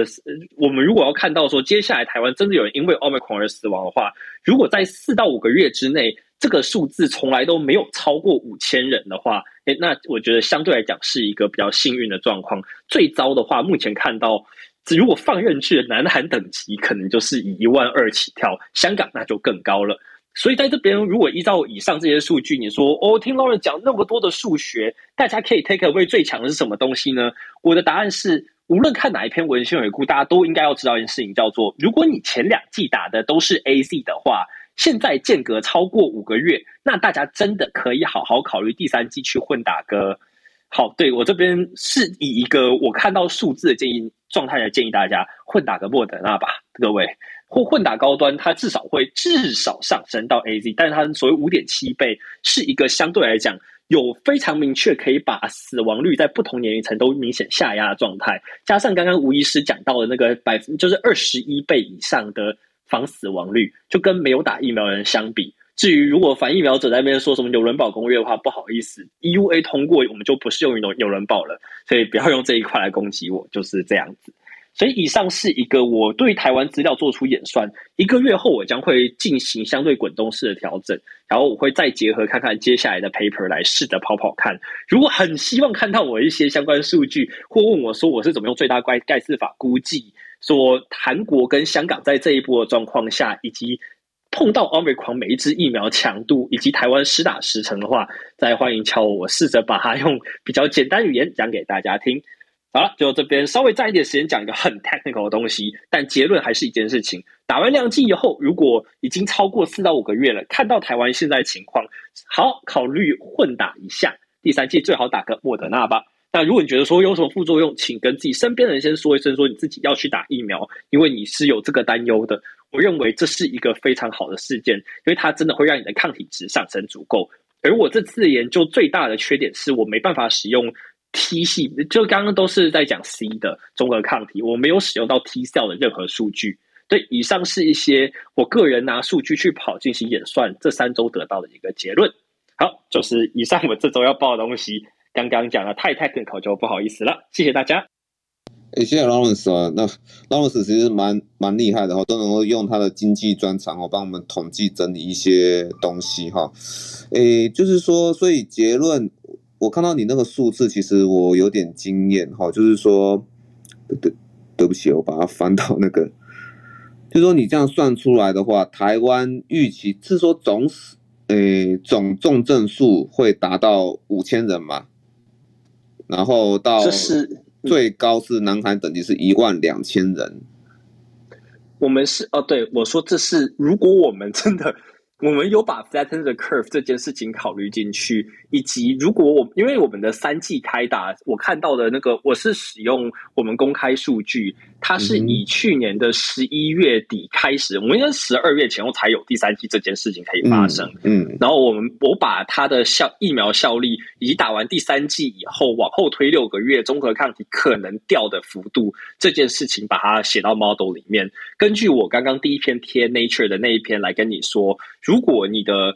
综合抗体 antibody titer 同时可以 predict 你的保护力，又可以 predict 你的防重症、防死亡率的话，如果它有那么神的话是如此。但我我说就是我说我其实知道最大问题是我没有把 T T T T 细胞抗体这东西算进去。但是目前的文献，我觉得我还无法取得更多更细致的资料，所以目前是在拟合不同的曲线。这是我以上的结论。所以刚刚江医师说的没有错哦。嗯哼。OK，好的，谢谢 Lawrence。哎，不知道说呃，那两位老老师哈，有没有什么 comment 想要给 Lawrence 的？就在刚刚上面的内容。我 Lawrence 真的很好哈，谢谢哈，非常感谢。我就正想说，台湾应该要有人可以跑出模型来，因为就像港大那个时候，在这一波疫情之初就已经。跑出来，而且它会分好几个剧本嘛，哦，因为其实我们知道接下来疫情可能有很多变数，他们那时候主要考虑的变数就是老人家的，因为因为刚刚那个李安也有报道哦，那个老人家原来香港老人家那个覆盖率是非常低的，所以他们有几个剧本，假如老人家因此呃加速了他的第第一、第二季乃至第三季的施打进度，其实。也就会剧本会不同嘛，吼，然后还有他们还要考虑药物，那时候香港也没有拿到很多口服药，吼，所以药物有没有可能很快的普及，那些其实都会影响到最后的 outcome。那那所以，对啊，我我我正在找有没有人在做这些 model，那我仔细看一下 洛伦斯的，再来再来说好了。对，我觉得开始要有人。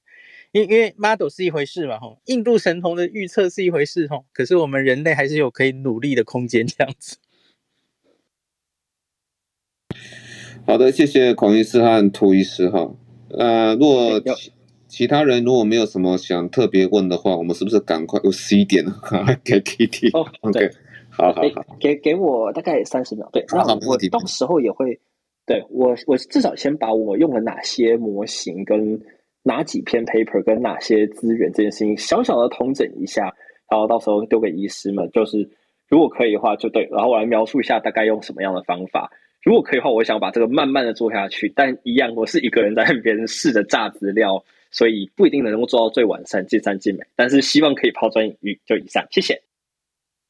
好，谢谢我们的 Lawrence。好，好，那我们赶快接到 Kitty 这边来喽。哈，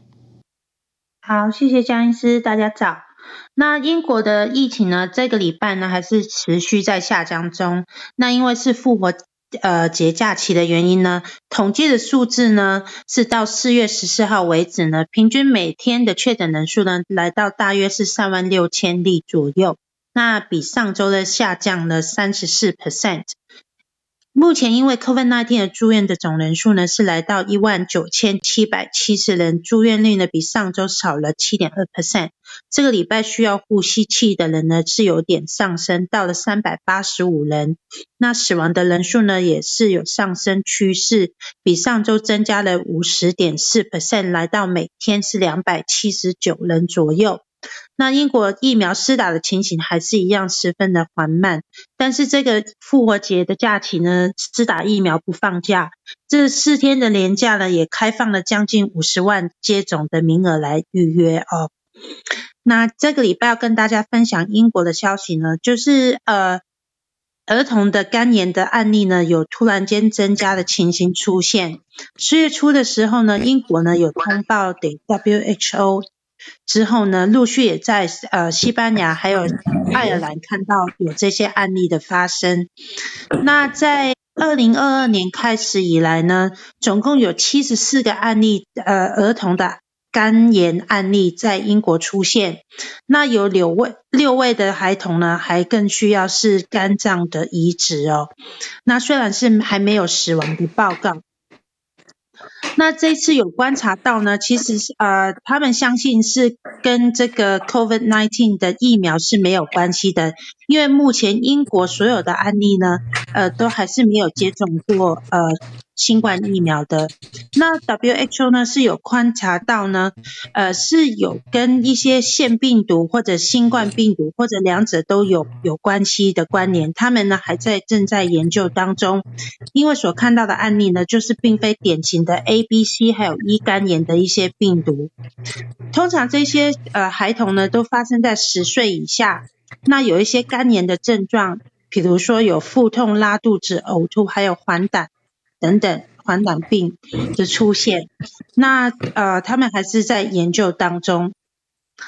那再来一再来的疫苗的消息呢，英国呢是没有因为放飞之后呢就停下脚步。那在四月十四号呢，MHRA 英国医药品监督管理局呢，就通过了 Moderna 的疫苗呢，使用在六岁到十一岁的孩童身上。那剂量呢是两剂的，两剂相隔二十八天，每次用零点二五 ml 的剂量。那至于什么时候开放会预约这个 Moderna 的呃 vaccine 在孩童上面呢？政府呢还没有宣布。那其实我们一周刊有跟大家报告过，呃，在二月的时候呢，英国 JCVI 呢其实已经都通过给予十二岁以下的孩童接种新冠疫苗。那在四月四号呢，也开放五到十一岁接种 BNT 的疫苗了。那只不过呢，当时呢，呃。二月的时候呢，是以接种七十五岁老人还有脆弱群组为主，所以呢就还没有开放给孩童。那讲到老人疫苗的施打呢，不得不提英女王了。九十五岁的英女王的健康呢，一直都是一直都是备受关注的。尤其今年六月呢，将会是英女王登基七十周年。那在二月二十号呢，白金汉宫的时候有发布过英女王感染了。COVID-19 的消息以来呢，英女王不少的活动呢都改为线上来举行，或者有其他的皇室人员来出席。这个礼拜，英女王在线上呢主持了伦敦东北区一家医院的新冠专责病房的开幕仪式上呢，跟其中一位确诊的住院者对话的时候呢，她有表示说自己虽然感染了，呃，康复之后，但是还是觉得十分的疲倦。那英女王感染的时候呢，其实已经已有接种了三剂的疫苗，当时也是只是出现一些比较轻微类似感冒的症状。这也就是为什么呢？疫苗在英国来讲呢，是防重症跟死亡的防疫政策的重中之重。以上是英国的消息。那这个礼拜呢，法国的消息呢，因为我们的艾莉医师呢，因为确诊站在病假中，无法替我们整理，希望他可以好好休息，在这里祝他早日康复。那不过我也有准备了一则跟法国的疫苗有关的新闻跟大家分享，那就是呢 v a l e n v a COVID vaccine，那成为英国。这这一支是呃法国研究的呃对付 COVID 的疫苗，那英国呢成为全球第一个国家批准使用在十八岁到五十岁两剂相隔二十八天的 COVID-19 的疫苗，也是成为欧洲第一支不活不活化，就是我们所称的灭活疫苗，在欧洲来使用。那其实我们也是在一月底的时候有跟大家分享过，呃路透社的报道。就是当时呢，法国的疫苗成功的研究出对付 COVID-19，那呢，嗯，公布了有效呃对 Omicron 的综合抗体的数据。那听说那时候呢，是比起 BNT 还有 Moderna 呢更有效来对抗变种的病毒。利用流感疫苗的技术呢，比 AZ 还要少的副作用。那当时呢，相信会不久会被 EMA 通过使用。甚至呢，认为会在复活节四月底之前获准 EMA 批准，但是没想到呢，倒是英国率先批准通过。那以上是欧洲的消息，不晓得台上的医师们还有 speaker 有什么要 comment 的吗？好，如果没有的话，那就接下来是香港的部分。那香港呢的疫情呢，呃，持续呢是在下降中的。四月十六号公布的七百九十四人确诊的人数呢，是这一周连续两天，也是两个多月以来呢首次降到一千个案例以下。那公布的死亡数字呢是四十一人。四月十五号呢，医管局公布呢，现在呢目前有八千三百九十一人还在住院当中。那当时呢，还有五名呢是病人的情况是十分危险，五人的情况严重，还有五十六名呢是住在 ICU 的病房留医。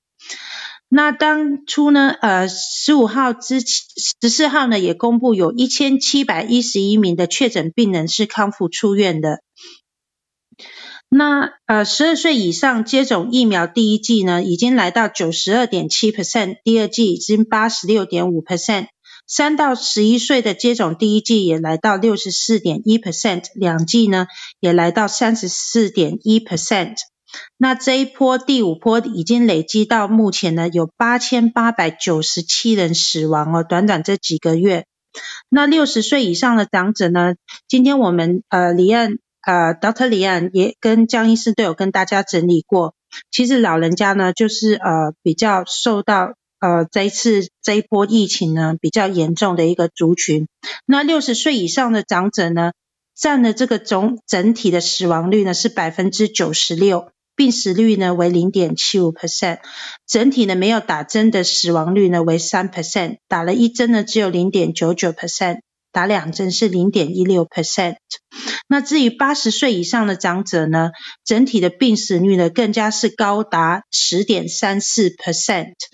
当时没有打针的死亡率呢还高达了十六点三五 percent，打一针的人呢就只有六点八 percent 而已。那在四月十六号呢，香港明报的社评呢有说呢，根据现在目前香港政府的资料呢，安老院舍的第一针的施打率都还不够七成哦。那如果再把一些呃残障人士的院舍还有安老院舍一并来计算的话呢，两针的接种率慢目前为止呢就只有四十二 percent。三到十一岁的呃孩童的第一针的比例也只有六。六十几 percent，刚才我们也有报道过。那所以呢，如果这一波的疫情如果再反弹回温的话呢，会比预期呢估计的更厉害。依然呢会出现很多重症还有死亡的案例。所以呢，就是奉劝说，呃，政府呢要密切的留意这一这一波疫情回温的情况，应该加紧呢外派上人为老人家在打疫苗。那以台湾的目前的状况来讲呢，相信台湾的政府也应该开始关心老人院、护理院、长照机构的疫苗的接种率吧。好，再来是分享，呃，科兴 Omicron 的疫苗呢，在香港呢获得了批准临床的试验。根据《星岛日报》四月十六号的报道呢，国药集团在旗下的中国生物公报，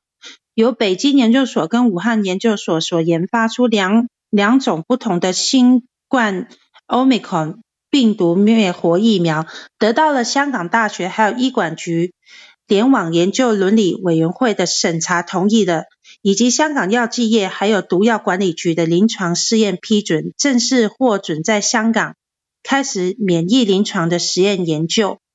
那这一次的研究的群组呢，是以十八岁以上的群组为主。在接种第二剂、已经接种第二剂或者第三剂的新冠疫苗的族群来进行呃加强剂的研究，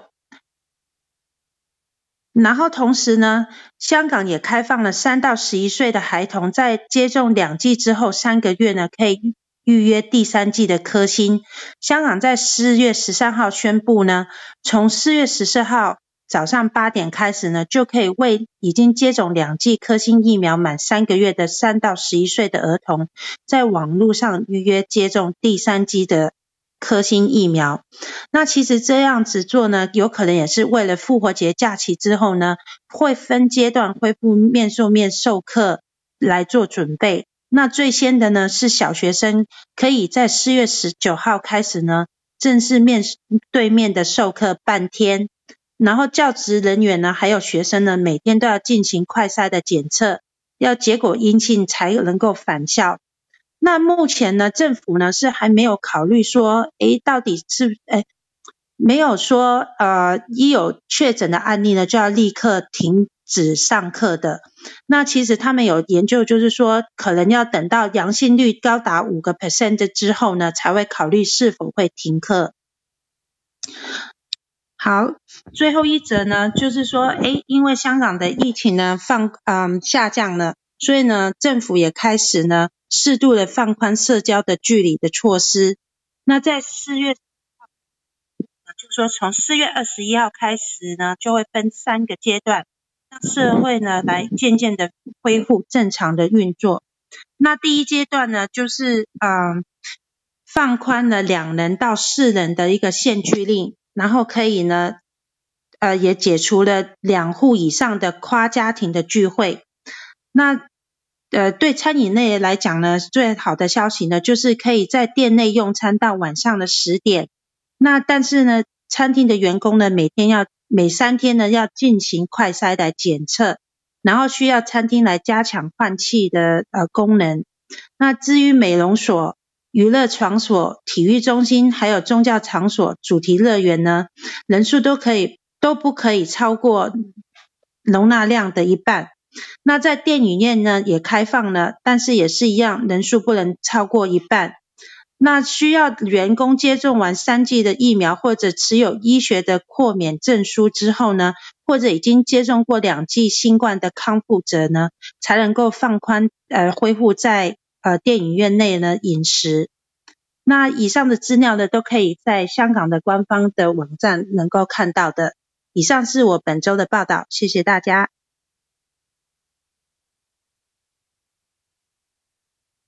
好，谢谢 Kitty 哈。那那个看来香港哈也是在那个逐渐走向放宽了哈，大概是这样子。嘿，那不知道说两位老师有没有对说香港他刚刚前面提到欧洲部分有一些 comment 的？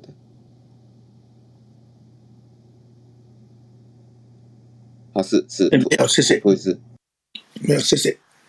OK，好好，那我们因为时间因素哈，我们要不要先进入到韩国的部分？因为那个允熙，您这边在在非洲、南美还有印度没有什么新的消息嘛，对不对？最近好像疫情在这三个区域都还蛮稳定的。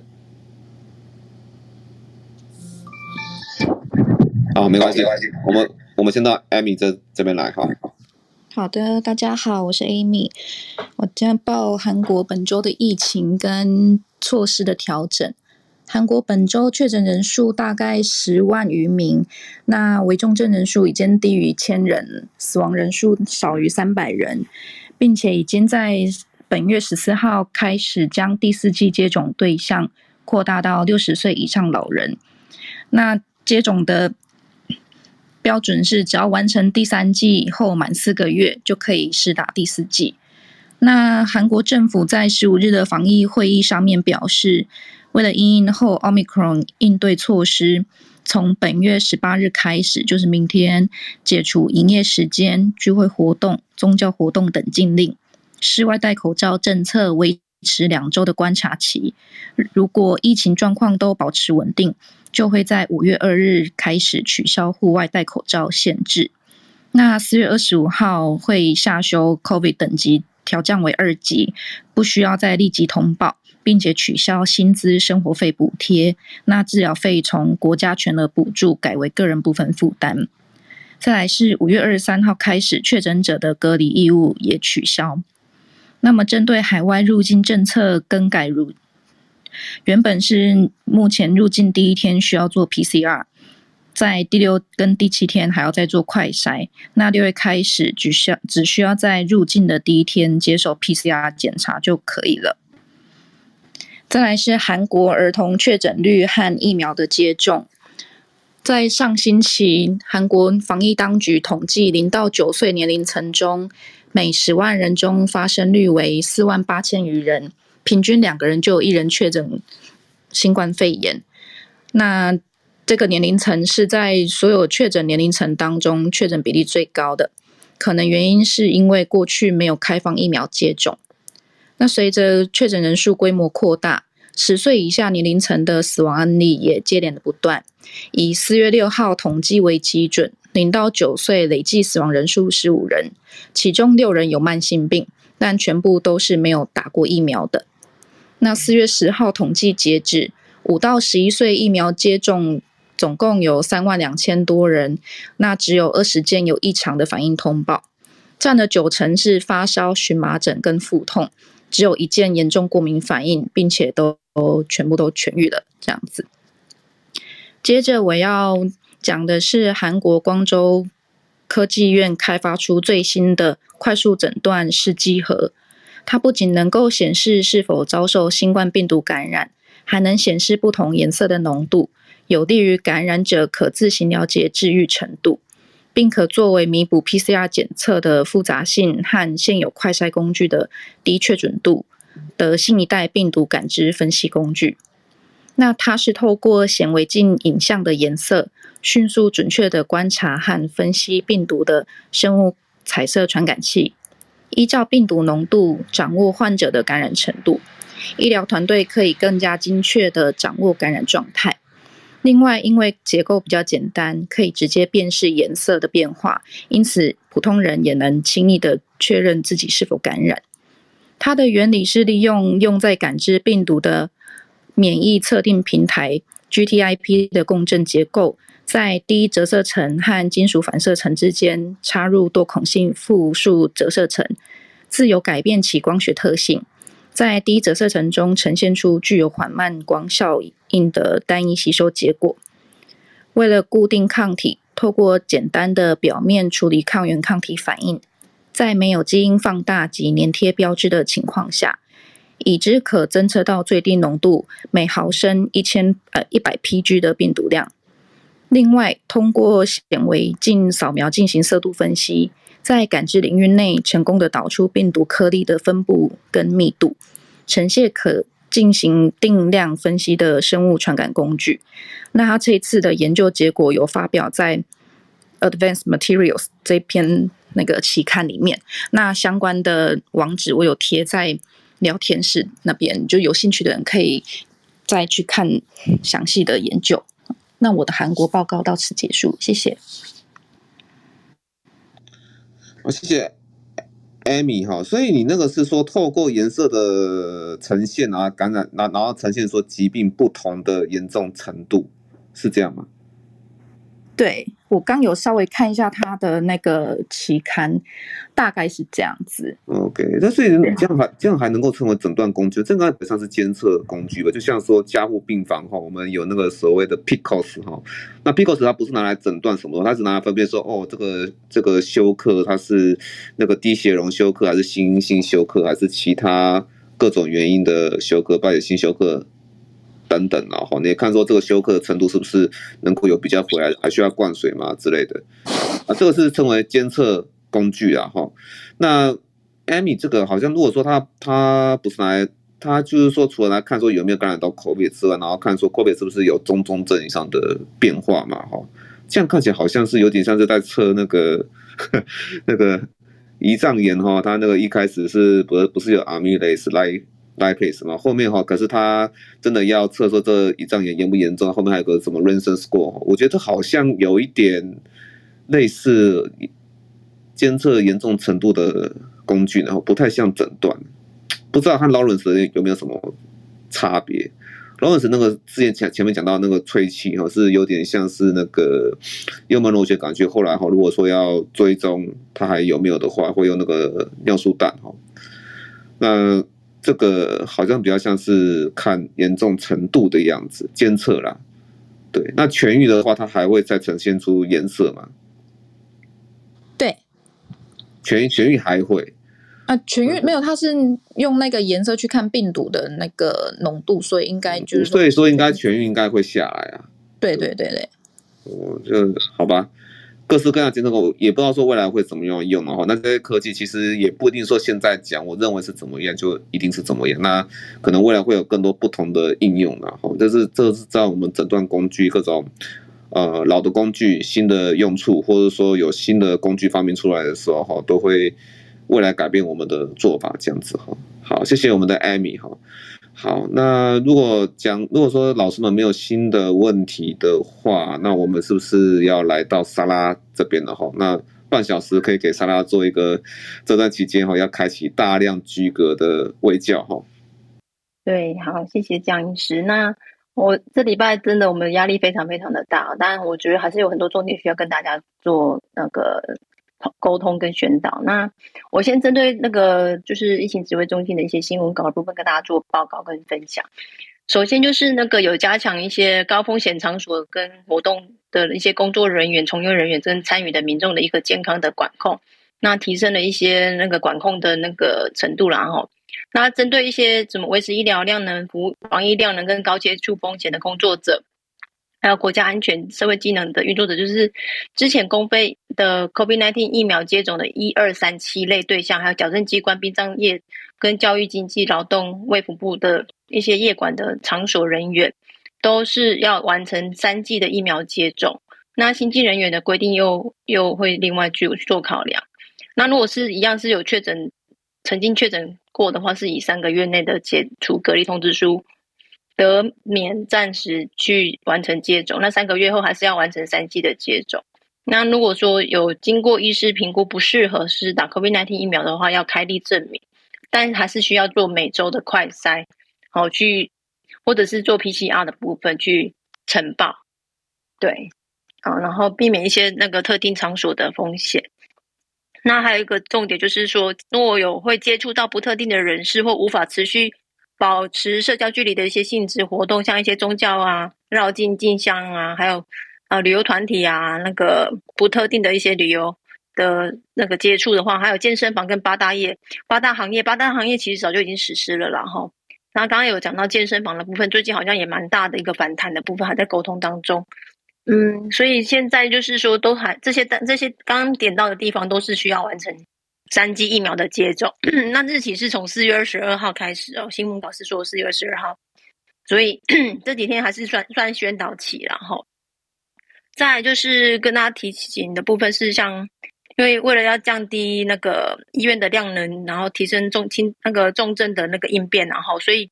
针对一些收控收治的管控，好，医院原则上是以中重症为主，还有包含高龄，高龄是七十岁以上。还有一些洗肾患者跟怀孕的话，是以三十六岁以上的这些确诊者做收治哦，哈，所以有做个分流。那如果是不是这些对象的话呢，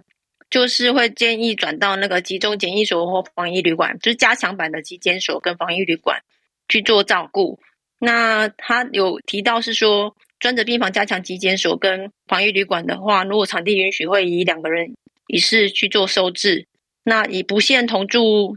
哎，或是不不限家人，或是同住或同行者啦。哈。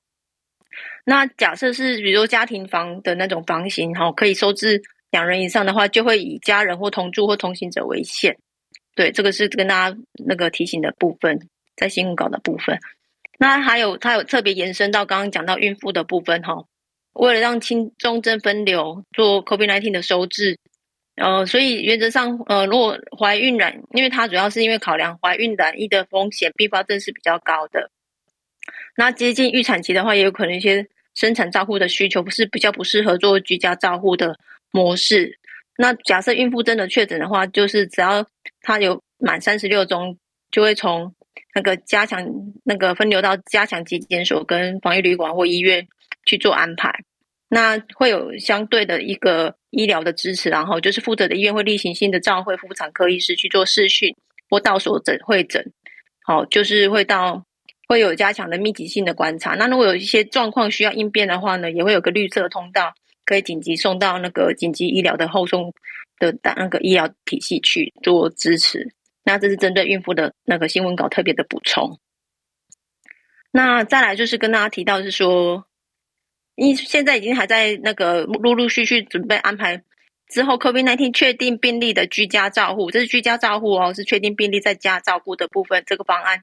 他们有一些新的研商，然后就是针对后续，如果假设这些居家照护符合居家照护的标准的这些人，他如果有一些紧急医疗的部分，有一个就是二十四二十四小时的紧急咨询平台，那会有跟急诊医学会合作，那他们有。建议大家去，就是确诊者的话，在家照护的话，建议安装健康益友，哎，健康的健康，然后呃有益的朋友，就是呃有帮助的那个益有益的益友 APP 哈，那就是提供确诊者去下载可以使用。对这个 APP 可能真的要再摸看摸索看看但怎么这个操作模式。那这是一个 APP 的那个紧急医疗的处置。那一般门诊的话，也是可以透过这个健康益友啦哈，就是它会有除了刚刚讲到这 APP 以外，再就是有个视讯诊疗模式，是需要透过那个诶现行的视讯诊疗，或者是透过他们指定医院的那个特定的视讯诊疗挂号系统或专线或网页去做预约哈。这个一般的门诊的部分就是采这种方式，或是刚刚讲的健康益友 APP。这个两个方式都可以去做安排。那我不确定有没有办法，就是寻采用家属代拿药的方式了。这个、这个我觉得在台湾实实务上可能还是比较容易哦，大家民众比较容易熟悉的方式，就是家属代领药，就可以减少这些资讯软体的操作跟使用上的门槛。那至于领药的部分呢，他们提到的是说会有。有，虽然还是是必还是必须要透过药师去调剂哈，调剂完之后呢，就是由药师去做送药到宅的那个配送，或者是由家属亲友代为领药，就是没有被隔离或是没有被呃居家那个照护的这些人的亲友，是可以到带着健保卡去领取药物的部分，顺便挂号付费这个这些处理哈。这是新的一些方案跟大家做的说明。那另外有一个就是刚刚刚刚在 Room Chat 也有人提到快筛试剂的部分，因为呃现在开始因为疫情升温，所以居家隔离跟居家检疫的部分会减取消那个 PCR 的一些，除了第一次做的 PCR 以外，还是要到那个医疗院所去安排 PCR 以外，在隔离期间跟自主健康管理期间都会需要做快筛哈。那因为快筛试剂它本身的那个特异性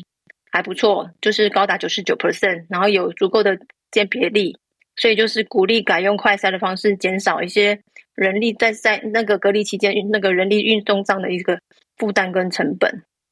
那再来就是说，就是需要民众配合做自行的检测，自己裁剪鼻那个鼻腔的那个那个抗体哎病病原的部分，再就是一样要做简讯上的回报。那待会整个卫教的资讯，我会完整跟大家做整个顺的那个流程说明。对，尤其像呃我们确诊者，就是现在已经连续两天都破千了，所以呃很多都会被框框列成居家隔离者。我觉得这这些名单人数不在少数，所以呃其实真的对我们呃卫生人员的楼顶很大。那趁这个机会，刚好江医师有给我时间跟大家做说明。那居家隔离的话，目前的规定，然后现行的规定，哦，会在前面的那个隔离十前面十天里面，第五到七天会验一套快筛。那隔离期满的那一套的快筛，也就是第十天的快筛，是最重要的快筛。那一天验完之后，才确定是阴性的话，就可以就是在隔日的那个凌晨就可以解除隔离，然后不是验完快筛阴性就可以出来，然后。这个很怕，就是又会造成那个隔那个隔离的那个警报系统发报，那个派出所就会到你家门口了。好，那自主健康管理的期间的第二天跟第四天也都需要做快筛哈。现在原本是做 PCR 的部分，都改用快筛。所以呃，如果有一些中间调整，本来领取的那个一那个快筛试剂不够的部分，就是建议到跟卫生所、卫生单位去做领取，但。以现有我们在操作上来讲的快筛试剂，呃，好像有一些呃货源不是很稳定的状况，所以我们现在我我们现在正在做的就是至少会给他隔离前的第十天那一套快筛，那一套一定要做。那自主健康管理的第二天跟第四天也是要衡量一下现有的那个快筛量，然后看中央会不会再做一些调整，然后对，因为现有的量的确有一些困难出现。那因为居家隔离的哎。从入境的那些居家检疫的部分，也是十天的自主那个十天的那个隔离期，跟那个七天的自主健康管理。那他有说第三天、第五天、第十天都需要做一次快筛，那就是期满不做 PCR 了一样的方式。那那个呃，居家检疫就是入境的这一群人，他们也是需要在自主健康管理期间做两次的快筛。好，那就是大概针针对以上，就是针对新闻稿部分跟大家提提醒的部分。那我还有大概二十分钟左右，我就会再针对就是大家现在比较可能会直接面临到居家被通知说要做居家隔离的一些隔离规定，还有一些生活面的一些。处理事事项的部分跟大家说明，稍等我一下。就是首先呢，会一接到卫生单位，只要你们被框列造册之后呢，卫生单位的人员就会跟你联络，确定你的绑定的住址跟电话。好，因为你的手机必须要你个人使用，然后那个电话呢就会跟住址一起绑定在设定做电子围篱的部分，是不能够离开你的设定的那个地点。那大家知道，就是居家隔离来来讲的规定是一人一室，就是他可以有同住家人，那尽量是避免跟家人的直接接触，那是可以共用卫浴的。所以呢，呃，这个电话的设定它有个很很多重要的功能，然后跟大家简介一下，就是说，它会需要你会需要收到那个隔离通知书的电子的简讯，它会连接到一个网址，然后你需要用你的身份证的后六码去开启那个档案。然后才有办法去把它截图备份，或者是说把它下载成 PDF 档，或转寄到你的 email 或是你的呃，比如说 Line 里面的群组，把档案丢过去备份，然后另存下来，不要不要那个让它删掉这个讯息，哈，没有删掉之后，或者是超过三天之后，这个连接也会失效，所以这个档案基本上还蛮重要的。如果你还是有在职场上工作，你的公司需要你这个证明去当做请假的证明。再来就是说，如果有一些需要申请补助的部分，也会需要透过这个档案，然后呃，就是去申请。那假设你公司职场上是有补贴你生活的呃一些呃隔离期间的一些生活金的费用的部分，原则上就好像无法去做这个那个居家隔离的补助的申请。对，好，那在这个简讯还会有收到，就是需要早早上跟下午回报你的身体的状况。那假设说你都今天的状况，上午的状况很很 OK，没有什么特殊的感感冒、发烧、呼吸道或是类似一些 COVID-19 的症状的话，你就回报一，然后我我没有症状。那如果有症状的话，就回二，或者是说，假设如果你是都不是 COVID-19 相关的症状，比如说你是哎，比如说一些哪里的不舒服的部分，身体有一些不适的状况的话，你就回报三，就会有呃卫生单位的人员看到之后，就会跟主动跟你联络。那如果你可以的话，也是可以回报完简讯之后，再直接拨电话到卫生单位来，会有卫生单位的人员跟你协助，看要怎么去安排。那可能是有一些相关的后送的部分需要做处理。对，哦，关于后送的部分，其实我这边顺便提一下好了，因为就是蛮常遇得到的，就因为隔离其实十天，真的等到被绑定之后开始框列，大概也不到十天了，然后所以。原则上，在第一时间被通知到隔离的话呢，一定要先直接进到指定你自己能够隔离的那个位置。那公用卫浴的部分，待会会在生生活面的部分跟大家提醒，就是你可以跟家人共用厕所。那但是你至少要在自己的房间里面能够关到隔离期满。原则上，那个隔离期满的时间，哈，民众也蛮能蛮常搞混的，就是说，哎，他其实是从最后接触日开始算，而不是你被通知到。不是你要采完检 P 采完 PCR 之后才开始算，不是，是从你最后接触日啊，所以也是要看指标个案的那个最后的正确日期。所以通常你收到隔离通知书也都不会刚刚好满十天。对，这个民众你常常搞混，搞不清楚，然后都会打电话来问。对，这对我们的那个电话量 也是蛮大的一个负担。再来就是呃，当你像我们刚刚讲居家隔离的话，第十最好最至少会让你们第十天收到。做快筛的部分会请家属代拿，或者是到卫生单位来领取。做完快筛之后要做回报，也是用双向简讯的方式做回报，他会发送给你，然后你再回报你当天的快筛情形。那阴性的话，原则上就不需要太担心。那阳性的话呢，也也一样建议就是在第一时间跟卫生单位联络，我们帮你做后续的安排。那呃，阴性原则上就可隔天的凌晨。就可以离开住所，但是通常会建议睡到隔天之后再自由活动，采取自主健康管理的部分。那如果是阳性的部分呢，就会需要进一步去后送到那个医院去做 PCR，然后后续的该做的防疫措施就会接着继续完成。那也是也是请大家就是务必诚实告知，然后因为一一旦你采出来阳性阳性 PCR 快筛的话，一旦到了社区，有可能再造会造成另外一波的感染，所以希望大家就是各自都都能够负起防疫的一个责任，公德公益的那个心态去认真面对。好，那如果有些就医需求的话，目前所知的一些防疫规定，然后因为有可能有出入，毕竟我 在很多讯息有时候掌握的不够精准，但我尽可能跟大家分享是说，假设你是 COVID-19 的那个后送需求的话，原则上会有那个指定的车子会送你过去。那你如果是必须要在这十天内有一些医疗门诊上的其他需求的话，原则上是需要叫防疫计程车，那个费用是要自付的。好，那个费用是要自付的。那如果真的你的医医疗需求不是非常紧急，没有一定要本人一定要到，一定要在这十天内去隔离的期间去完成这件事情的话，就看能不能把约诊的时间往后挪了哈。如果不是非如果非紧急的一些医疗需求的话，对，其实时间真的也说快也是蛮快的。对，好，那有个比较特殊的部分，就是因为校园的部分一旦被框列之后呢，那个学生。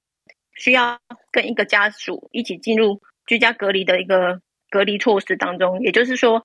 可能假设是妈妈跟着儿子或女儿，就是国小或国中的子女，然后同同时隔离在房间里面，因为要帮他协助一些防疫的这些资讯的回报，好，然后还有一些快筛的处理。对，那不建议年太年长的长辈，因为太年长的长辈对这些资讯操作上还是有困难，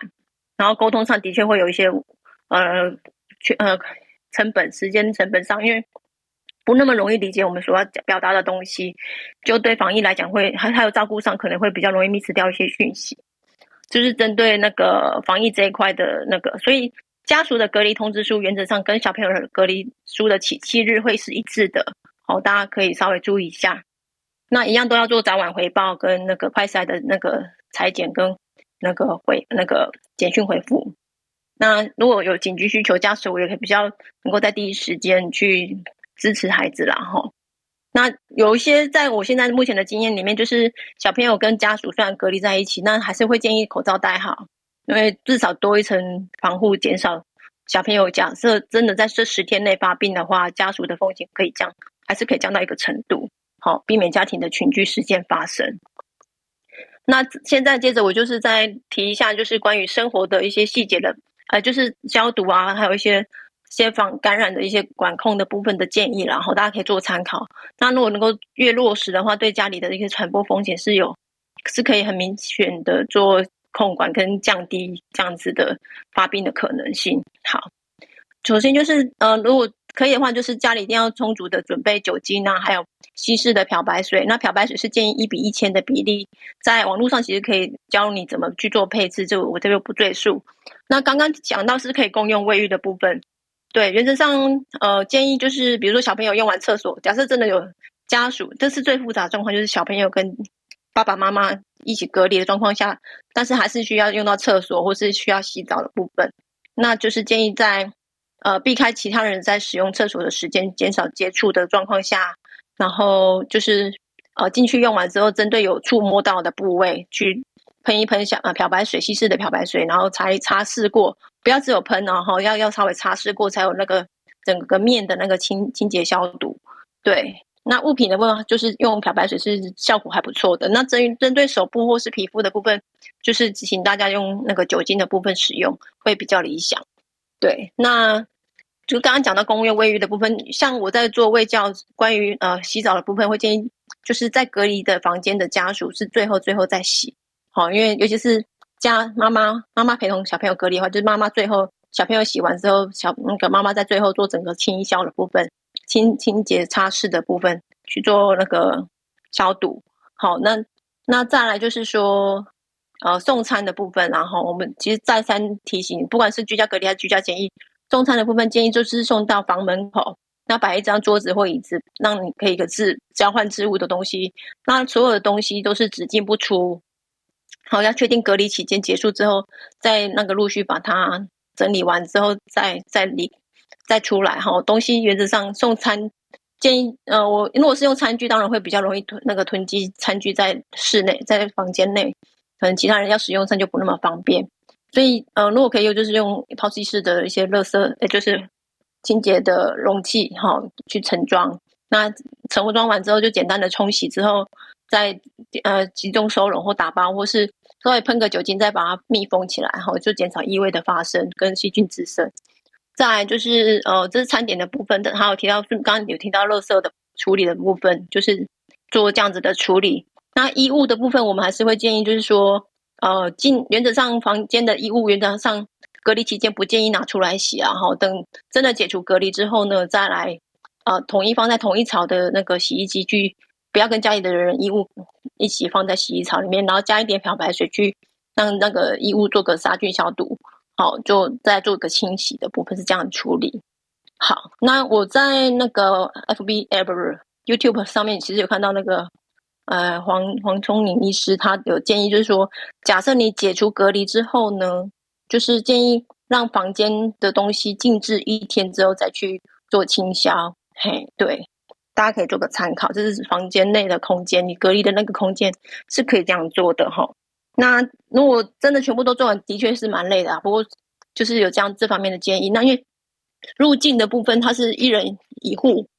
的隔离，所以它原则上你就还是我的建议，就是说尽量不要接接触太多活动空间，尽量呃缩减一些活动空间的使用。你在清销的时间成本上可能会再精简一点。对，好。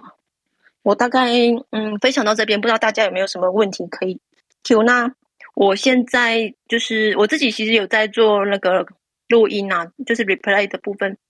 呃，我前两天有录一个版本，那之后可能随时会再更新。如果大家有需要，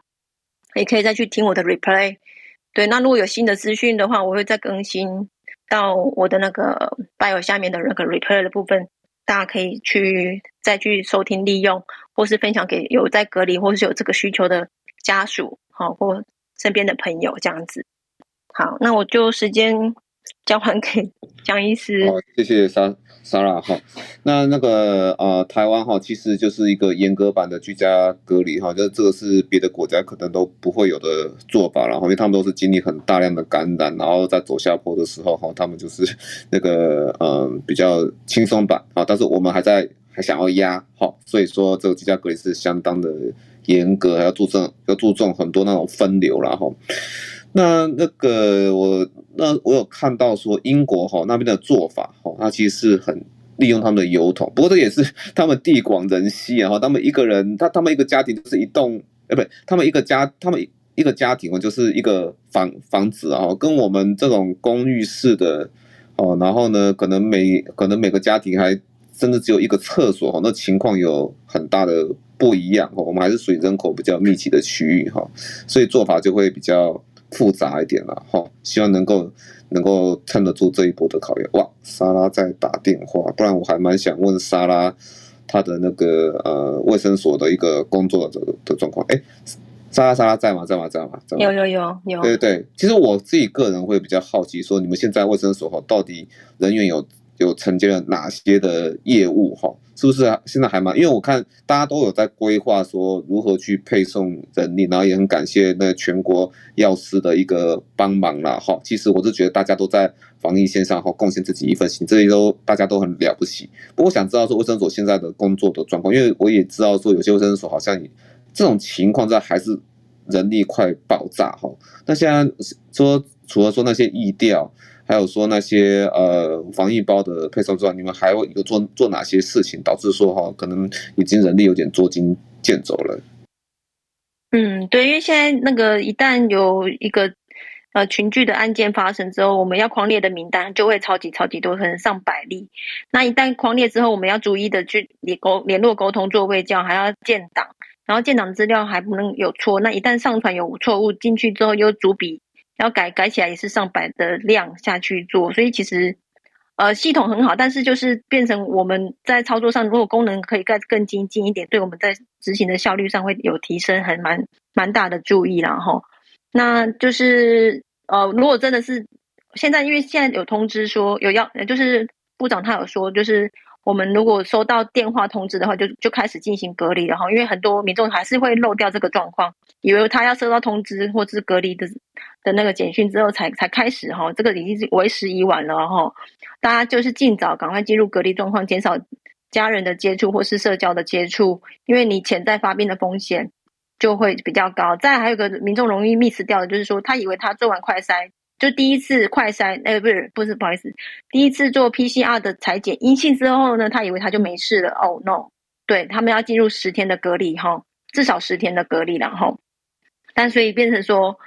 很多民众来讲，我们可能有时候讲的太快，或是讲一次，他们不见得能够马上 get 到我们要的那个传传递讯息的这件事情。我觉得，如果中央能够统一做个说明的话，我们基层的那个量能可能会更有效益。然后，我觉得这是毕竟是很一致的做法，除非有滚动式调整。那我觉得我们那个很多在观念上的建立是很重要的。如果没有建立好，其实我后端在追人的那个成本哈，让民众搞不清楚状况，或是风险在外溢的成本都还是在的。那我不知道之后，因为还有可能转转成那个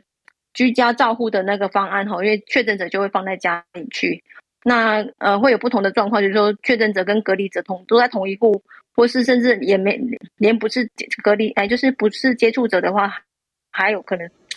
对，这我对我来说我已经打结了，这对，但是我已经呃超过我能理解的状况。而且现在我觉得还有一个问题，就是像电子居隔书这件事情的电诶电子围篱这件事情，基本上对民众来讲是还蛮大的困扰，因为他家讯号可能就不好，不管是房房子太密集，然后屏蔽了那个讯号，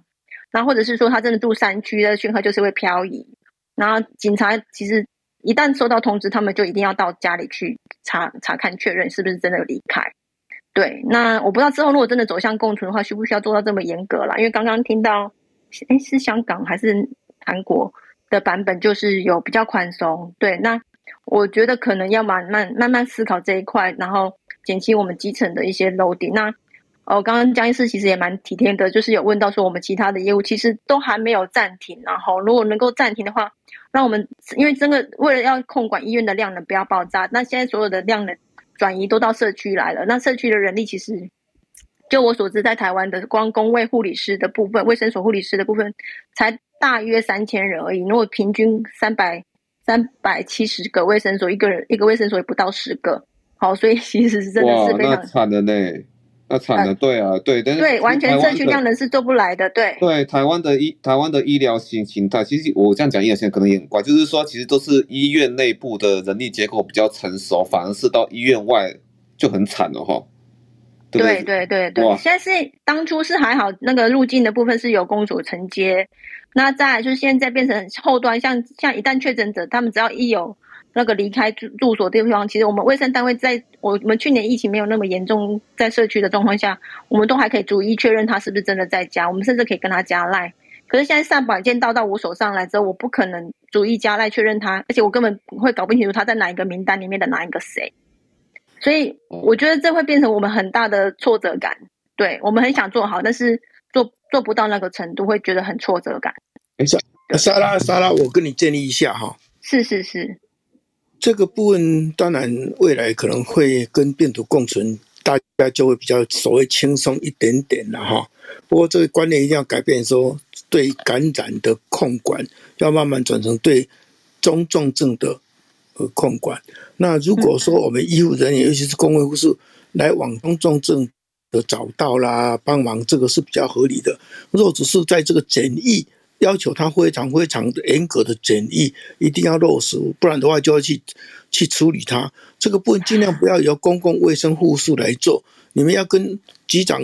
反映说，这个部分哦，地方的呃的感染管控的指挥官是县市长。不是卫生局局长，所以他应该要动员这个警政系统以及民政系统，也就是里长、邻长这个系统人很多，而他们非常非常清楚，由他们来执行这种纯粹只是管控，而不是为了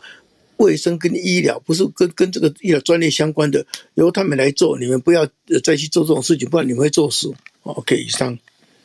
对，我回应涂涂老师的那个，因为现况的确现在的做法是照去年的那个严格的方式，行政端其实并没有松绑。对，该该该完成的像一些绑定啊，还有一些电子围篱啊，还有隔离书这些东西，很多处理的细节，在跟民众沟通的成本真的太高了。光我要教他开启那个居隔书这件事情来讲，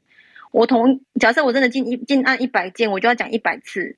对对，那我不知道在前端有没有办法好好的去做一个说明的简介，那我们减少后端。OK，像像这个当然可以直接用电子电电子录音的方式，只用说明啊，每个都自动传过去。当然，更亲切的就是你们哈、哦、去训练里长、邻长，呃呃呃，说未来这个事情就交给你们了，反正就是这样讲，嗯嗯这样子讲，不要说靠护士讲，靠护士讲看起来比较专业一点，他们比较会听，好像这样，但是。对，我真的觉得要动员社区的力量啊，社区团体要要一起进来，然后我们同时培训这一群人去去做社区的那个掌握跟关怀。对对对，对，我觉得会比较实际啦，因为毕竟你如果请一个外面不相干的人来来管控这个人，他他其实不对你不熟悉，然后就觉得啊好像要重要不重要，或是也许不清楚的人，他他去做卫教的时候可能会哩哩啦啦不那么完整，就会东漏西漏，就很难做好。你如果有领领长去做哦。效果不一定比你们差，因为他们信任度也不错啊。嗯、那万一一定要护士，哎，请收动员哈，我们很多退休的以及没有在从事护理，但要通谈护理训练，因为我们现在护理从从从业的人口搞不好不到三十 percent，说四十 percent，所以这个其实可以动用很多，但是这个不不是你做，是叫局长去跟县市长。嗯，跟黄业由他们去动员，那这样做应该可以适当的解决你们的这种过劳的问题，不然真的太辛苦了。OK。嗯，我之前其实有看到卫福部有一个社区准备的那个说明档了，但是我目前所知好像都没有进展到这一块，然后前面的准备似乎也没有很完完完全在落实或在执行。哎，对，这个就是我刚刚讲，县市长哦，有的时候不知道他才是指挥官呢。所以这个部分一定要跟他讲说，去看一看传染病防治法，里面写的很清楚，不是卫生局长哦，卫生局长是在做防疫专业而已。那防疫的整个 T 系统的启动跟维持跟作为是县市长的责任，不是局长的责任。OK，嗯，我觉得中央也可以带头啦，说有这样子的一个资讯抛出来，各各县市政府开始有这个动作，对，要不然其实我们基层真的话，我觉得现在才中央才到这个。公文应该都是发给县市长，他不大会发给局长，顶多是副本。所以这个中央当然是知道，只是到地方之后，他们可能不知道。中央可能要出来再讲一次，县市长应该负起这个完全的责任呐。OK，好，嗯，好，不是不是只有说让你们去做事，啊，县市长只是出来开记者会，在那边讲一些话。那都东西都没有，有时候基层的声音很难传到上面去。东西都丢给卫生局去。对，因为又卡在卫生局，卫生局其实也非常的忙碌跟爆炸，所以其实卫生局也顾不了那么多。对啊，卫生局长就应该要向县署长去争取资源。这个 SARS 的时候也是因为这样子的失败，所以这个部分就是县署长不能只是在那边开记者会，他是要起来做真正的一个防疫指挥官，地方的啦。的的的这重责大任，真的，因为进入社区站之后，要更更多资源的统统筹了。对，尤其是民政系统，我们有太多里长、邻长，这个东西是非常多的，他们很很知道地方的状况啊，所以哦，谁不出来打针啊，谁谁谁比较怎么样，他都知道，所以就请他们来帮忙处理比较好。OK，这样就比较辛苦一点哈，才不会那么辛苦。好，谢谢。好，谢谢涂医师。好，谢谢我们的莎拉，还有谢谢涂医师的 comment 哈。谢谢莎拉，辛苦了哈，也谢谢我们所有的卫生所人员哈。那那个劳伦斯，因为我想说时间也到了，是不是今天音乐给劳伦斯来播放一下？